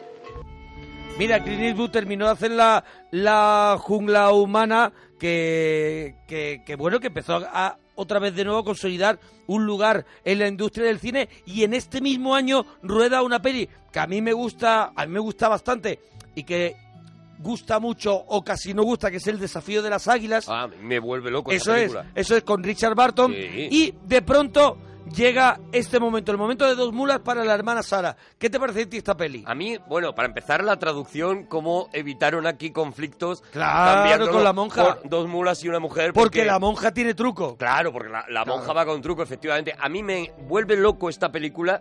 Me parece que... eh, bueno, Que está la- Shirley MacLaine está maravillosa. Y el Clint Eastwood con Y- la mejor retranca del mundo. Y Clint Eastwood, que es un tío que luego demostraría que, eh, que es muy bueno haciendo comedia, ¿no? Sí, En sí. La leyenda de la ciudad sin nombre, por ejemplo, se demostraría bien, ¿no? Que es un tío que acepta bien la comedia y que y ha, y ha hecho vari- varias comedias, ¿no? Estas que hacía con el mono y Sí, demás. claro, que-. Aquí era la primera vez, ¿no? Que rompía la, la cara de palo y, y se encontraba, bueno, con una cosa muy parecida en el fondo a... a- Hombre, a lo de Leone, ¿no? Aquí se ve un poquito la, la sombra. Hombre, Claro, aquí, eh, aquí, aquí está parodiando ya. Rueda como Don Siegel, pero dice, quiero también un poquito de eso que me molaba Claro, de claro. En la, en, el, en la tierra. Pero si te fijas, ya, ya lo que hace es parodiar a ese hombre sin nombre, Sí, porque sí, ya lo va a poner en una situación eh, de comedia en el que está muy cerca de la reina de África. Si te paras a pensarlo, el argumento es muy parecido Claro, claro, al de la reina de África. claro. Es una y en este corte, de la este reina corte de que hemos escuchado es un corte que cabría perfectamente la reina de África, le está ofreciendo beber. Claro, claro, claro, le está ofreciendo beber, la otra dice que no bebe y demás. Es una reescritura, igual que hicieron eh, es que hay eh, dos, El rifle y la Biblia hay con dos John películas, Wayne solo, solo. Dios lo sabe, y La Reina de África de John Huston, las dos se ven aquí Claro, en claro, esta película claro. muy reflejadas. Muy reflejadas. Y, sin- y ya te digo, es una película que eh, es verdad que se nota que es una película de los años 70 y que si te la pones ahora pues se te puede hacer un poquito más larga de lo... Pero tiene tres o cuatro escenas espectaculares y, y yo, más que a Eastwood, que, que me parece que está Sí. bien, lo que destaco es a Shirley MacLaine, que está maravillosa, que tiene un caramelito en- de papel y que lo hace, lo hace muy bien. Sí, pero yo creo que, lo que, por ejemplo, yo si me tengo que, si tengo que hablar un poco de este libro que es el que traigo el regalito, Sí. en el libro se habla un poco de que se resiente la química entre, entre la pareja, que no fue del todo una química, O sea, que del todo no logró Don Siegel encontrar que esos dos actores que funcionaran. tuvieran, funcionaran como funciona con, eh, Catherine Hepburn con, Con Humphrey Bogart en La Reina claro, de África, claro, ¿no? Bueno, es que claro, es que estamos hablando de, de una de las más grandes películas de la historia y una de las mejores parejas de la historia. Es muy difícil, claro, cuando tú pones en cualquier película eh, en la que pones dos extremos, en, en cualquier Sí. buddy movie, porque en el fondo esto, esto es lo que es, ¿no? Una, hacemos un viaje, dos personas opuestas y hemos visto millones de películas de ese Claro, género, ¿no? Desde Límite 48 horas. Hasta esta última de Robert Downey Jr. con el otro es, en el con- coche. con Garufalix, Con este. Garufalis. Eh, y eh, la del John Candy también. Se han hecho Mejor solo que mal acompañado con Steve Martin. Se han hecho millones. Lo, lo más complicado, a, a lo que te lo juegas prácticamente todo, es a eso, a que te funcione la química entre los dos actores. Es verdad que no funciona tan bien y a lo mejor por eso precisamente, porque la, la soltura de Shirley MacLaine para la comedia era mucho más grande, Ella ya había se hecho, come ella la ya, peli. ella ya había hecho Irma la Dulce, ella ya Claro, había hecho claro. el apartamento. Ella ya había trabajado Había con Billy Wilder, claro. claro. Es que ya está, es que ella venía sobrada, ¿no? Claro, claro, Y venía hacia un papel, pues eso que es un regalo, ¿no? Porque empezar En como la historia, monja y bueno, acabar eso es como que es una prostituta. como claro. prostituta, eso es. Ella se hace pasar por monja al principio de la película. Además, no estamos destripando nada porque eso se sabe casi enseguida. Claro. Eh, y eh, es bueno, que es una película que, bueno, que la, la historia es esa Claro. y más o menos te lo vas a y encontrar. a sí. partir de ahí, pues bueno, pues, pues te puede- casi te la puedes contar. Con esto que te hemos contado, casi te puedes contar la película y sobre todo si, y lo que vas a, si a disfrutar, de, de a disfrutar del, de, de la trama más que del desenlace, es, que ya sabemos lo que ocurre. Eso es. eso bueno, eh, de pronto en este momento Clint Eastwood eh, piensa que ha encontrado en Don Siegel pues lo que encontró John Wayne en, en John Ford o lo que encontró Gary Cooper en Frank Capra. y, y sigue esta historia. Johnny y de pronto... Depp en Tim Burton. O Johnny Depp en Tim Burton. Y de pronto hacen El Seductor. muchas cosas que podría hacer para pagar el haberme salvado la vida. En realidad, ningún trabajo de la tierra me desagrada. Siento gran respeto por ella. Me daba mucha pena cuando mi regimiento iba avanzando y podía ver lo que la guerra está haciendo en esta hermosa tierra. También me da pena a mí. Me encantaría pasear a caballo por entre las ricas cosechas de nuestros campos. Para ciertas cosas es preferible tener la ayuda de un hombre. Gracias, señora. No se arrepentirá, se lo aseguro. Somos suficientes para no perderle de vista durante el día. Pero por la noche habrá que encerrarle de nuevo. Bueno, El Seductor es una, es una peli que ya ruedan en 1970, ya en los 70, y que yo vi en sábado cine. Siendo niño en sábado cine. Yo no la he visto. Pues yo la vi, la vi en sábado cine. Pues ese día estaba yo malito. Era de dos rombos. Claro, hombre. Y, la, y me quedaba a dormir en casa de mi abuela. Y mi abuela, tú sabes cómo son, me dejó verla. Claro, por los Y es verdad- levantan la mano. Y es verdad que me que tengo un leve recuerdo, al leer el libro, me vino el recuerdo a la cabeza, porque empieza la, la película, hay un bosque y hay, y ahí, esto es la guerra de, de secesión, y hay un, en el bosque hay un soldado Lo puedes llamar Guerra Civil Americana para Eso es, próximas veces, eso ¿vale? es, te lo porque digo no por- me sale. Por eso, por eso, te es, lo digo. Eso es, no me sale. Entonces, hay un soldado que está ahí tirado con una pierna hecha polvo y una niña recogiendo setas que se lo encuentra. Y ese soldado es Clint Eastwood.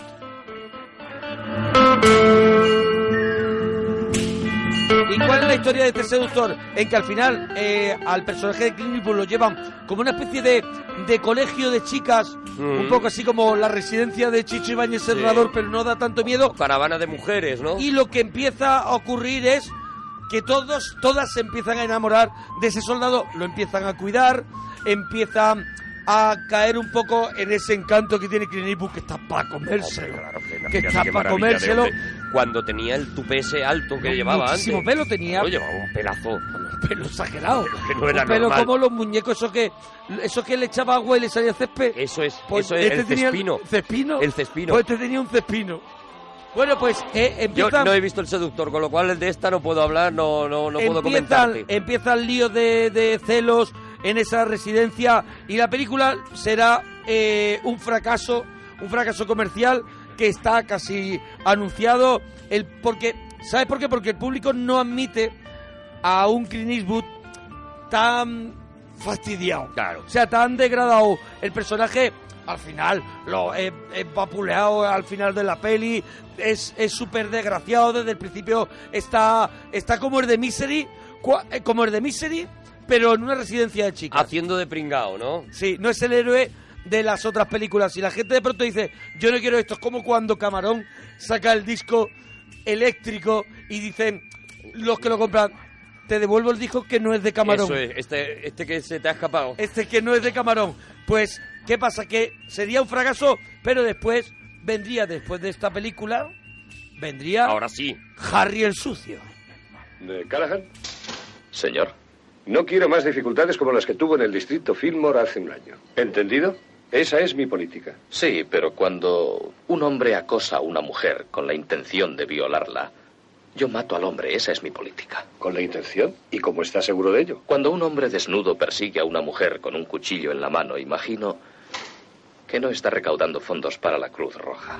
Bueno, mítica, mítica frase de Harry el Sucio de eh, con el C, con ese asesino que anda suelto que es Scorpio, Scorpio, que sí. es el asesino que está basado en el del Zodiaco, Zodiac. ¿no? De Eso es. Zodiac, la peli Zodiac. La peli de Zodiac, que, es. que hizo David Fincher, que es espectacular. bueno, es que eso es una... Es que eso so- eso es un son cinesín, palabras ¿eh? mayores. Zodiac es Zodiac una... es hombre, un claro, eso es un ¿eh? cine- Eso es un cinesín. Bueno. Es verdad que eh, eh, Siegel se plantea eh, adaptar esa historia, que es una historia que todavía está muy reciente en la, en la sociedad americana, tan reciente que prefiere camuflar que está contando la historia de Zodiac porque, porque piensa que va a ser muy duro. O sea, todavía eh, eh, eh, muchas víctimas están, eh, están, entre comillas, calientes, ¿no? Los familiares. Todavía está en toda la prensa, en todas las televisiones, se está hablando de eso. De hecho, si recuerdas, en Zodiac sí se habla de que ya Hollywood plantea rodar una película Sí, sí, y se está hablando de esta, de este De Harry, esta, el de sucio, Harry el Sucio, de sí, Harry el sucio, ¿no? Y es verdad que, que, que, bueno, que lo que hace es camuflar esa historia de Zodiac y centrarse, puesto que tiene a Clint Eastwood, más en el policía que, que, que tendría que acabar con ese Scorpio o ese Zodiac. Y yo creo que sobre todo, mm, yo creo que una de las... mm, A ver, se habla siempre de Harry el Sucio, pero yo creo que una de las protagonistas más importantes de esta película es la ciudad de San Francisco. Sí, bueno, claro. O sea, yo creo que, que es protagonista total, eh, a- al igual que Harry el Sucio. Una de las cosas que no hemos comentado antes de Don Siegel es que lo que cambia eh, Eastwood de salir de, de- del Spaghetti Western a llegar al cine de Don Siegel, a llegar al cine americano, es que Don Siegel, y eso lo notas cuando ves dos películas, por ejemplo, la de Dos mulas y una mujer y cualquiera de la trilogía del dólar, ¿no? Eh, Don Siegel es un enamorado del paisaje y el paisaje tiene una importancia brutal en, la en las películas Claro, de Siegel. Porque en este, en este año 1971 en San Francisco él consigue mm, sacar una mirada totalmente pesimista de, de- de la ciudad Claro. y, a- y ahí pone a un personaje que está en continuo en continua lucha contra todo. O sea, contra todo, en el, Claro. peor, en el peor entorno. Hay que pensar que históricamente es una época terrible en cuanto a la seguridad ciudadana en todo Estados Unidos. O Claro. sea, a la vez que eh, se está haciendo esta película, eh, eh, Paul Newman está rodando Distrito Apache, Bronx Distrito Apache, también sobre, sobre la inseguridad que había en las calles de Nueva Claro, York. ya ¿no? vendrían después de esta, esta sería un poquito el inicio de películas como de Friend Connection, de Sérpico, Esto es, Sérpico, de eh, to- to- las donde propias de Yo Soy la Justicia, de Claro, Charles, Bronson, de todas estas de demostrar, ahí. de demostrar que estamos rodeados de malos y los buenos también son malos, Esto es, muchos de ellos. Esto es, el- la, la sociedad está tan indignada con la sociedad, digamos, honesta, está tan indignada con no poder salir a la calle con cierta tranquilidad, ¿no? Con que sus autoridades no se estén eh, centrando en cuidar esto, Sí. que lo que buscan son este tipo de justicieros que digan, vale, tú no hagas caso a la policía, porque está claro que la policía no está cumpliendo con su deber, porque si no las calles no estarían así. Y claro, por eso eh, eh, Harry el sucio, Harry Callahan, se convierte en un héroe, porque lo primero que hace es tirar la chapa y decir, yo voy a pegarle el tiro Claro. a este tío, aunque la ley diga que no hay que Claro, pegárselo, ¿no? es lo que cuenta años después, yo creo que es, un po- es, es de setenta y tantos, Sérpico. Que al final claro. cuenta que todos los Harry el sucio que hay y yo soy el único que digo yo no quiero serlo. Claro, claro, claro. A mí no me será mola. la respuesta. Claro, será la respuesta también en El calor de la noche, que Hmm. creo que es anterior, ¿no? A, a Harry el sucio, en El calor de la noche. Sí, yo creo que sí. Friend Connection, que sería más o menos la de la de Jim Connection es, es- es- yo creo que es, bueno, de la época, no sé si anterior o Atlantic posterior. City, habría- Atlantic City con también. Paul Lancaster. Claro, salen, Hay salen un, un, cine montón. de pronto ahí que a mí me vuelve loco. Bueno, es que ¿eh? claro, es que los 70, que, que ya hicimos un musicalazo de Claro. los años 70, pero es que te puedes hacer otro. O sea, el cine de los 70 es una auténtica maravilla y hay, y hay obras maestras que, que se han perdido precisamente porque... Bueno, por esta necesidad de la gente de ver cine demasiado moderno, ¿no? Y que, y que las películas sean... Pero ahí tienes esos maravillas como todos los hombres del presidente, por ejemplo, en Ah, claro. aquella en un poco- en un- aquellos años, ¿no? Es un poco el, zo- el Zodiac. Es, es un Claro. poco Zodiac trata ¿no? eh, el Zodiac caso. lo que hace es un homenaje a ese cine, es. precisamente, a los tres Zod- días del cóndor de Robert Redford. Zodiac trata el caso de, de asesino y, y los hombres del presidente, el escándalo de Watergate. Pero no deja de tener el mismo estilo. El mismo estilo y de Mismo hecho estilo. eh, esas oficinas en las que suenan las máquinas de escribir, sí, sí. esos señores que fuman mientras hablan, tal, no sé qué, ese, ese ambiente... El ambiente de primera plana me ha recordado con de- las máquinas. de Claro, es ese ambiente eh, llevado a, a- por David Fincher al homenaje, ¿no? Al homenaje a, a esa película. El a homenaje los fino. del presidente o a este mismo a este mismo Harry, Harry el sucio, sucio. ¿no? Cuando entras en las oficinas eh, eh, de, del- de la comisaría y demás, estás respirando ese tipo de ese tipo de ambiente, ¿no? De también de, de, de tarde de perros, por ejemplo, ¿no? Tarde de perros también otra- es un poco también de esa oleada, Claro, Sidney claro. Lamet, ¿no? Sidney Es Lumet. Sidney Lamet, sí, sí, sí. Y, el, y, y la película, bueno, se ha quedado un esta- poco con el Go Ahead, Make My Day, el adelante, haz mi día o hazme No, feliz. ¿no? alégrame el día. Alégrame el Que- día, eso. Sí. Que, que se ha quedado un poco con esa, con esa historia, pero es verdad que la película, eh, la película está magníficamente rodada, magníficamente A mí es hecha. que me- yo es que soy muy fan. Claro. Y lo que iba a decir, eh, El Seductor, por ejemplo, fue acusada de una que era una película misógina. Eh, los- le perseguía a estos dos un poquito la, la polémica y esta, lo que hemos comentado antes por encima, le persiguió esa Altamente fama fascista, fascista, sí. ¿no? Sí, es sí, una película que si te das cuenta... eh, todo el mundo conocerá la Magnum de Smith Wesson del 44, del no sé qué, que nos lo digan en Twitter, Mm. porque aquí nos equivocamos muchísimo, y que nos lo digan. ¿Cuál, cuál era la Smith pistola? Wesson del 36, ¿no? El Me parece 36, que era por que la nos lo diga en Twitter, en Twitter, arroba Arturo Parroquia, arroba Mona Parroquia. Eh, y fue el año, el año que empezó a venderse más armas. Antes no se vendían tantas armas hasta que salió Harry el Sucio. Claro, y a partir a de ese momento empezaron a venderse armas a cholón. aunque lo hemos ubicado en una situación muy extrema, pero es verdad que el mensaje que da Harry el Sucio es de coge tu arma y haz tu propia ley. Eso es. Pero claro, porque... Es un poco Gran Torino, un poco también Gran Torino es...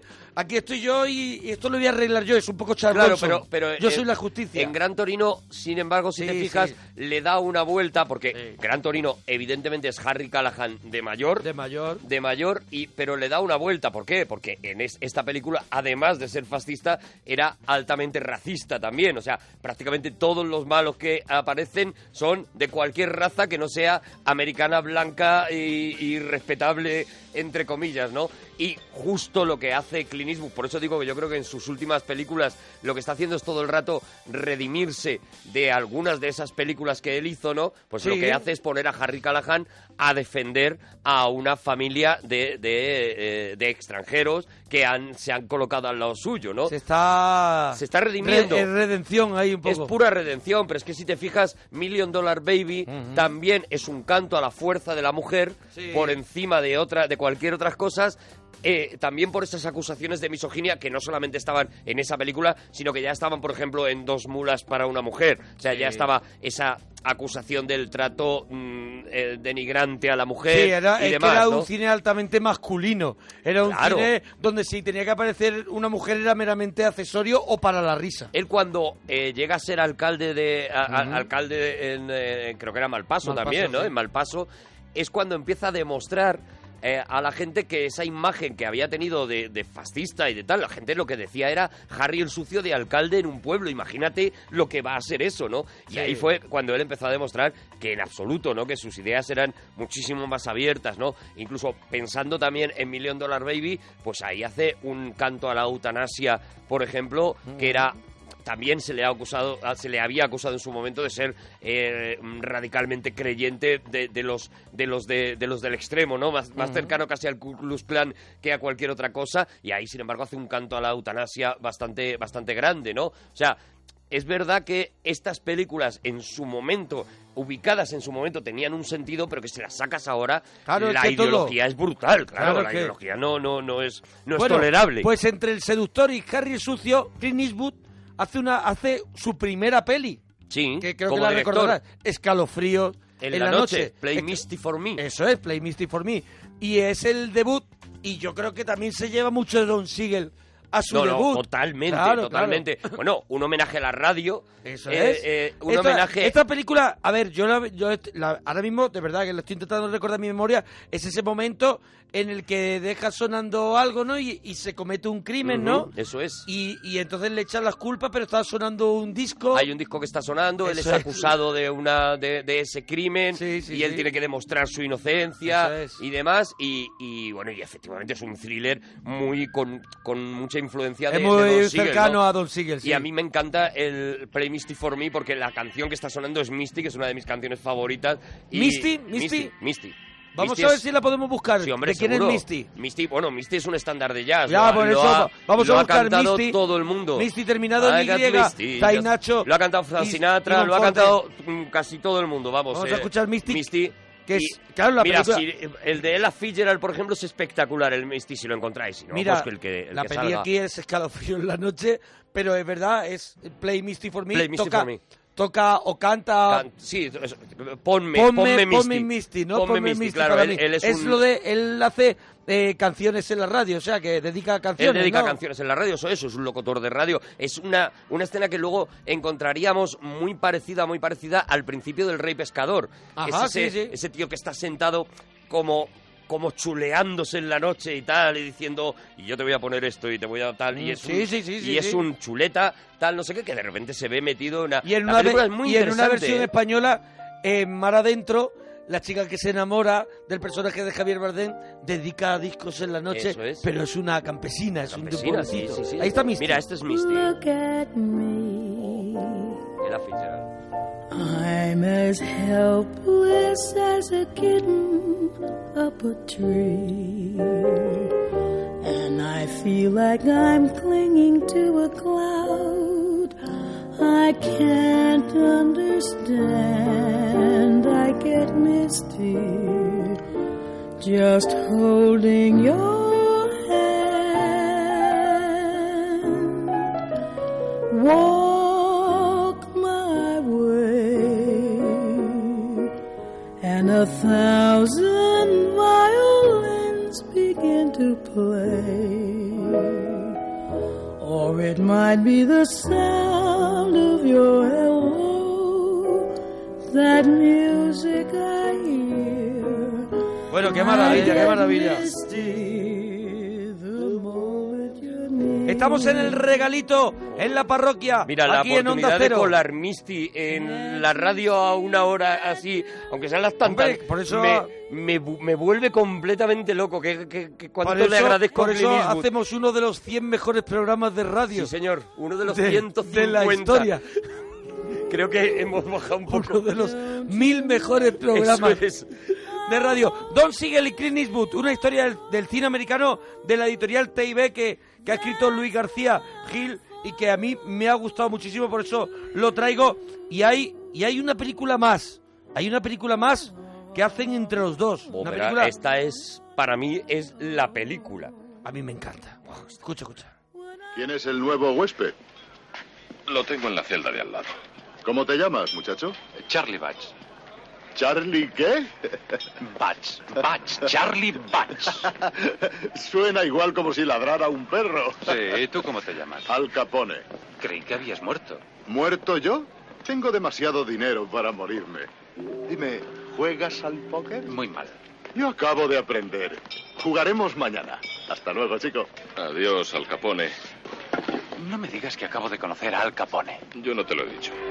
Bueno, ahí estaba en la voz de Constantino Romero, el personaje Mm. Bueno. de Clint Eastwood. Sí, cuenta, cuenta. Constantino Romero, que, eh, que me tuve la suerte de, Sí. de conocerlo, ¿no?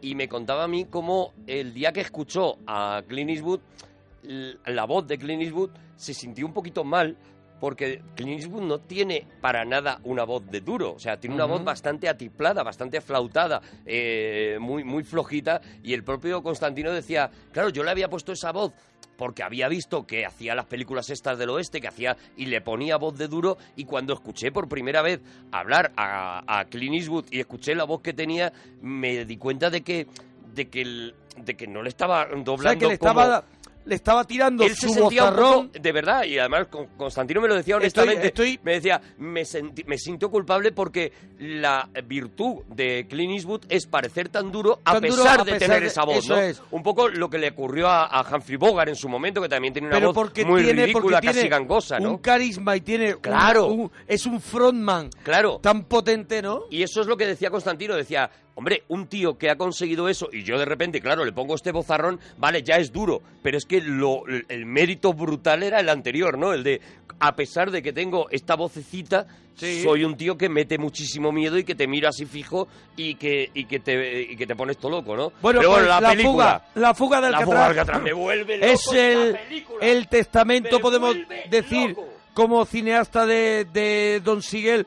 Y no es la última, no es la última que rueda, pero sí que es su última, su última gran película. Y aquí su forma de narrar, ese estilo rápido y seco y seco. Película perfecta, es una que- película perfecta. Y, y encuentra en esta, en esta fuga de Alcatraz el, el momento idóneo para decir, para demostrar todo lo que ya sabe, Mm. todo lo que ha aprendido en ese entorno tan maravilloso que es la cárcel, que será, creo que la última vez, ¿no? Que, que se rueda, que se hace algo. Que se hace algo en, en, en en la, la, en la propia, cárcel, de sí, Alcatraz, ¿no? Que se permite Porque creo que luego hacen la, la roca con Sean Connery, pero yo no sé si ya... Yo la creo que sí está rodada dejan también en Alcatraz, sí. La dejan Sí, utilizar, pero no, no, ya funcionando. No funciona, ¿no? Ya, Ya no funcionando funciona. como una cárcel cerrada, digamos. Eso es de visita. O sea, eh, eh, volver a, a rellenar Don otra Siegel vez esa cárcel. sí estaba en activo la cárcel Sí, cuando él rueda, ¿no? sí, sí. En el año 79. No lo sé, no lo sé si estaba Bueno, que todavía nos ayuden en Twitter. activo porque, porque yo creo que la historia que cuenta precisamente es del motivo por el que se acaba cerrando la cárcel Bueno, ¿no de te gusta mucho? Venga, cuéntanos un poquito la- de la fuga de Alcatraz. Es que me parece una película de esas perfectas, o sea, me parece una película en la que no sobra ni Está- un plano. ¿No crees tú que en todas hay un personaje que tiene un animalito? en esta hay uno con un ratón. Hay uno con un ratón, sí. Y en la otra es un pajarito. Los grandes clásicos de- sí. del cine, vamos, eh, Cadena Perpetua, eh, Prison Break, todos Bueno. esos clásicos vienen de la fuga de Alcatraz. O sea, él hace, yo creo, la película... El hombre de Alcatraz de Burlancaster. El hombre de Alcatraz loco es una maravilla, eh, de pero, pero ya no es tanto de fugas, ¿no? No, no, no, no es de es fuga. una película ubicada en una O sea, cárcel. la, gra- la gran evasión... Pero la gran evasión es, también es esto, o sea, esto. también hay este también hay este rollo, ¿no? Por eso me gusta tanto, ¿no? Porque también la comparo a la gran evasión, que sabes lo que lo que me gusta, ¿no? Y es eso, es una película en la que cada cosa que te cuenta hace avanzar la trama, tú estás siguiendo y, mira que es complicado, pero te va contando la fuga, el plan de la fuga perfectamente, entiendes cada una de las cosas. Primero se convierte en la típica película carcelaria que hemos visto siempre, Sí, ¿no? De este de tío novato rolleo, que Del, lleva... mar- del mal rollero, Eso es. del otro que te puede pegar, el de que cuando estás en el comedor te tiran la bandeja. Esto, este rollo, tal, no sé qué, ten cuidado que tengo un pincho, tal, no sé qué. Y luego poco a poco vamos viendo como ese personaje que luego sería Andy Dufresne, el, personaje de Tim De- de Robbins Tim en, en Robbins en Cadena, Cadena Perpetua. Perpetua, sí. Ese personaje que está siempre callado, que está siempre tal, es un personaje que tiene un plan de fuga para, para fugarse de la cárcel de la que no ha podido fugarse nunca nadie, ¿no? Ajá. Que es la, la cárcel de Alcatraz, ¿no? Bueno, la manera en la que va reblandeciendo en la pared para que poco a poco Esa es la portada del libro que traigo. Esa es la Ah, portada es del libro que traigo. la portada, Es claro. un poco, bueno, luego es que cadena perpetua. Cadena perpetua, luego, pues. Eso es. Un poquito parecido. Oye, mira, por, por, por señalar, ¿no? Entre, entre que, entre el momento que hace, que hace Harry el sucio, de Don Sigel, luego rodaría hasta este momento, hasta el momento de la fuga de Alcatraz, por ejemplo, Harry, eh, Clint Eastwood, Infierno de Cobardes. Sí. Primavera en Otoño. Un botín de 500 mil dólares. Que es la del Michael- mono, que es la del mono. No, no, no. No es la del mono. Ah, no, no, no. De Michael no. No. Es la de Cimino, sí. Esa la de- buenísima. La que hace con Joyce Bridges. El Fuera de la Ley, Licencia para Matar, Los Harry, Harry el Ejecutor, Ruta Suicida, que mola Suicida, mucho. Muy fuerte, ¿eh? Ruta Suicida. Era una película súper Claro. dura, ¿eh? Duro de pelar. Ruta Suicida es la del autobús Sí, que sí, lo, sí, lo, lo blindan Es para que- pasar es que por una calle llena de tíos disparando. Es que esas películas ahora las ves y dices, ríete tú de los misión no sé qué. Ahora la ves y eso se han vuelto locos. Se han vuelto locos. Se han sí, vuelto sí, locos. Porque Sí, era eso, era coger un autobús, blindarlo entero y pasarlo por una calle en la que está lleno de tíos disparando con metralletas, con de todo, y ellos avanzando con el autobús. Una, una auténtica locura. Yo no sé si es duro de pelar eh, la del mono. Esa creo que es la del mono. Después, eh, eso, Bronco Bill. Bronco Bill es un, es un western. estaría la gran pelea. La gran pelea. Firefox.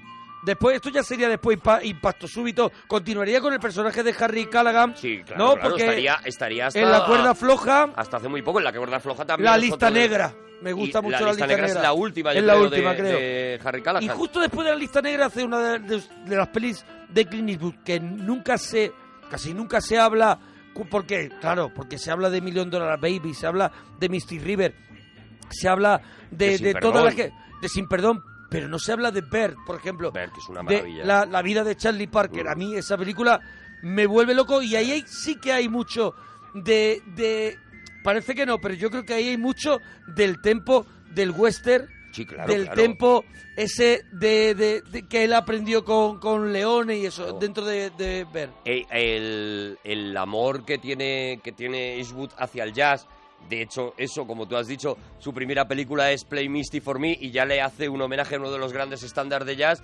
Eh, se ve reflejado en esta peli, en ver, pero también eso, ¿no? El conocimiento de, el conocimiento de, de, la, de, de la manera de rodar y de convertir a, a- en este caso, a, a Charlie A Bird, Charlie Parker, a sí, Charlie Parker eh, le convierte en un, en un desarrapado de era Forrest Whitaker.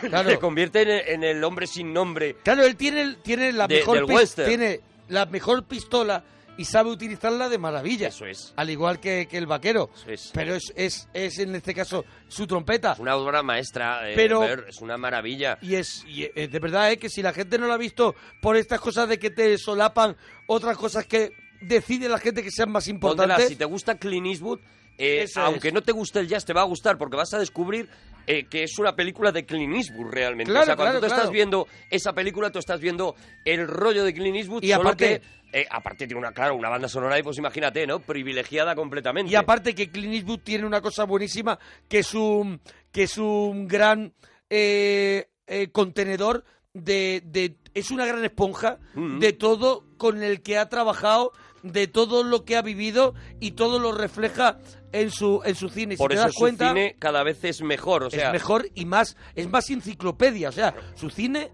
el cine de Clint Cada vez tiene más cosas. Yo creo que hasta Tú que ha ves entrado... Misty River y dice, hay de todas las épocas, hay ese 70 que hemos estado hablando de Don claro. Siegel, hay está- de todo. está hasta John y es Ford ese moderno. Misty River, y o sea. después hay un paso a, la, a algo que dice, se ha atrevido a. Se ha atrevido No, a. Eastwood, eh, eh, yo creo que, que el problema que ha tenido es que últimamente pues le ha dado por, por hacer un Woody Allen, es decir, por hacer una película cada año, Sí. y eso le, le está complicando mucho el, el volver a hacer una obra maestra. O sea, yo ojalá se parara un poco y, y, y- y trabajara un poco más la película, aunque tardara un poquito más en sacarla, ¿no? Pero los, eh, ese- esa última etapa, justo donde nos hemos quedado, o sea, Sí. que empieza en ver, que sigue con Medianoche en el Jardín del Bien y del Mal. Ah, te puedo y que- contar, te puedo contar. que- Y, que sigue con, con Mira, te Million puedo Dollar contar ya, Baby. ya que estamos calentitos, ya que estamos... ¿Cómo nos hemos vendría puesto a rajar, El no? de sargento de, Clint Eastwood. hierro, El el Sargento de jinete pálido, eh, Ciudad muy caliente, que era con Burr Lancaster, creo que era. Era con Burt Reynolds. Ah, con perdona. Reynolds, que es peor. Que eso no había quien lo Cazador aguantara. blanco, corazón negro. Bueno, ¿sabes? Eh, a- a- tiene una historia curiosa esta de Ciudad Muy Caliente. Sí. ¿Sabes que en aquel momento eh, los dos actores más taquilleros de la historia del cine eh, habían sido superando a, pues por ejemplo, John Wayne o Cary Sí, Grant sí. o tal, habían sido Clint Eastwood y Bar, Bar Reynolds, Reynolds. Con, con los, Con lo de los locos, caraduras. los locos de Cannonball, los, locos de caraduras. Cannonball, los caraduras, tal, no sé qué. Bueno, Vuelven los caraduras. eran los dos actores que más dinero habían dado Sí, a Hollywood en toda la historia de Hollywood. Entonces, juntaron a estos dos después de unas negociaciones. Tiene una historia brutal cómo se llega a hacer esta película, porque claro, es juntar de repente a las dos A number ones Claro. del mundo mundial, ¿no? O sea, escoger a los primerísimos y juntarlos en una peli, que los dos aprueben ese guion, que los dos aprueben eh, cómo van a salir, cuánto tiempo van a estar en pantalla. Bueno, todo estaba absolutamente medido y la película se la comen con patatas. Se la come con patatas. Se la comen con patatas, ¿no? Bueno, de- en el 88 haría, después de la lista negra, como hemos dicho, Ver, Eh, después el Cadillac Rosa, donde él hace actor, eh, Oh, cazador. Blanco Corazón Negro. Eso es maravilloso. Luego vendría El Principiante, que también la dirige él. Sí. ¿Sabe? El Principiante sin perdón. Con Charlie Sheen. Eso es, sin perdón. Luego llega La Línea de Fuego. Un mundo Obra perfecto. maestra. Un mundo perfecto que también la dirige Un él. Mundo Perfecto, una Es con Kevin Costner. la de Kevin Costner. Una de esas películas que pasaron. Es uno de sus fracasos más injustos. Sí. Porque es una película maravillosa. En el es- momento en España que metes el béisbol y eso, no es estar con un poquito no, de béisbol, no, no, no, no, tenía. no, no, Ah, bueno, vale, vale. bueno, sí, de- de- de- muy lejanamente, o sea, Vale, vale, al final era, era la historia de un, un Kevin Costner que está magistral, era la historia del fugitivo, la historia de la película del fugitivo contada de otra manera, ¿no? Aquí es eh, Kevin Costner el, el acusado, y en este caso además no es un falso culpable, o sea, es un culpable, y vamos viendo a lo largo de esa persecución cómo eh, eh, perseguido y, y perseguidor eh, se van entendiendo el uno al otro y bueno, te- la película va, va tendiendo hacia, hacia, hacia la comprensión mutua, ¿no? Es, volvemos a lo mismo, es como si Harry Callahan de repente empezara a comprender a esos criminales a los que se había cepillado sin preguntar, sacando la pistola y cargándoselo, ¿no? Es como si de repente hubiera tenido tiempo de entender a esos criminales, ¿no? Sí. Entonces de repente Harry Callahan empieza a entender a un tío que es un criminal confeso. Y, Claro, y- porque aquí él dirige y también eh, sale en la película con es. Kevin con- Costner. justo con Kevin Costner, ¿no? Y te digo, es una de esas películas que eh, eh, están olvidadísimas, nunca se nombran en la filmografía de Clint Eastwood. Eso es lo que te y decía, digo que están que con solapadas, por- Claro, por grandes totem, que perfecto. Uno de ellos es una de las que vamos a hablar a continuación, porque después de Un Mundo Perfecto llega uno de los grandes pelotazos, que es Los Puentes de Madison. Los Puentes de Madison, otra Claro. obra maestra como la como Pompino. Esa película eh, también tiene, también tiene, bueno, muchas de las que estamos nombrando tienen su cinexin. Ya veremos Claro. si se lo hacemos o no se lo hacemos, ¿no? Ahora hoy nos hemos liado a hablar, pero Los Puentes de Madison, pues imagínate, ¿no? Es Luego dirigió Medianoche en el Jardín del Bien y del Mal. obra maestra, una película maravillosa, una, Espectacular. una- una película eh, de una Es tan grande de una y, crueldad ta- y tan enorme. y tan de- gigantesca, mía, tan inmensa. ¿Cómo, ¿Cómo te haces con todo eso? O sea, sí, sí, sí, y, cómo, y cómo manejas a esos actores y, lo haces, ese Kevin Spacey que está, que no te Mm. Lo puedes creer cómo está en esa película, ¿no? Aquí, aquí Eastwood se quita ya de, de- de- Sí, de sí, frente sí. a la cámara, Aquí ¿no? está solamente la dirige Poder Absoluto, haría luego que sí, que ahí hace también un Callahan un poquito, ¿no? Poder, Poder Absoluto. Absoluto, no. Es Poder Absoluto es la del amigo en... Es la de Jim Hackman. No es la del amigo con la barca, en la barca que, que es Jeff Bridges o... No, Poder Absoluto es, eh, creo... No, Deuda de Sangre, es la de Jeff Bridges en la barca. Vale, sí, es así. es Vale, así. que no, quiero destriparla. Poder absoluto es. Sí. eh, el planteamiento no puede ser más brutal. Es el presidente de los Estados Unidos. Uy, uy, uy, esto es los puentes de Madison, ¿no? Sí, Muy fuerte. De pronto nos ha puesto bizcochable. La mayoría de los temas compuestos por el propio Clint Eastwood. Porque ¿De los otra, de Madison? otra de las cosas que él ¡Anda empieza a hacer en sus ¡Vete a la películas mierda! es, ¡Ya! junto con Lenny Niehaus, eh, empieza a componer sus propias bandas sonoras. Claro, no se puede. A mí la gente Con el, ya así- con el amor al jazz que él tiene, ¿no? Claro, Entonces claro. hace maravillas como esta. Lock my heart to any other caress. Pero no hemos quedado en poder absoluto.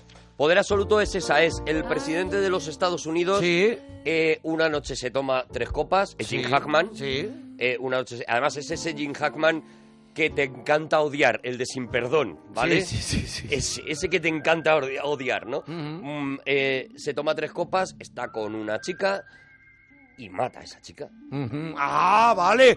En la casa Y que tienen unos cristales. Un ladrón, hay es- un ladrón que Ah. es Clint Eastwood, un ladrón de guante blanco. que lo ve todo que ha escondido. en esa casa. Espectacular. Eso es un peliculón. Espectacular, Claro, espectacular. claro, claro. Claro, Es- Esa es otra de Ah, esas Está películas. escondido en el armario. Es otra de esas películas que se Claro. confunde con las muchas de, Eso es. de Clint Eastwood y que es una película magistral, porque además ahí Clint Eastwood hace un papel más bien discreto, eh, eh, eh, más bien retirado, eh, hace como de, como de, de- bueno, hace el bueno, ¿no? Sí, y sí, deja que Jim Hackman haga, haga eso que hace Jim Hackman, lo que te digo, cuando como en Marea Roja, cuando, cuando te encanta odiar a Jim Hackman, ¿no? Como luego haría, y de hecho es la peli que yo creo que le da la idea de necesito a Jim Hackman en Sin Perdón también, y donde hace No, otro ya, de ya esos- había hecho, ya había hecho ya sin había perdón. hecho sin perdón. O Bueno, sea, pues, que dice, pues al revés. me traigo a Jim Hackman me traigo a para Jim Hackman esto. que me haga este, este presidente eh, absolutamente corrupto, absolutamente eh, ruin, un tío sucio. Y volvemos a lo mismo. De nuevo es la redención de Clint Eastwood, que había sido también acusado de ser muy pro-americano, todo lo americano Sí, te es voy a enseñar bueno. un presidente... Te voy a mm, enseñar un presidente en- de los Estados Unidos corrupto. Corrupto. Mucho antes de que lo hiciera series como 24 y demás, lo, lo voy a hacer yo, ¿no? Y, y te hace esta, esta maravilla de película. Volvemos a lo mismo. Eh, evidentemente, todos vais a... Todos conocéis Gran Torino, todos conocéis Claro, mira, eh, mira, Dollar Baby, cosa que pero eh, estas son las que de repente hay que rescatar. A ¿no? continuación viene ejecución inminente también. Ejecución inminente.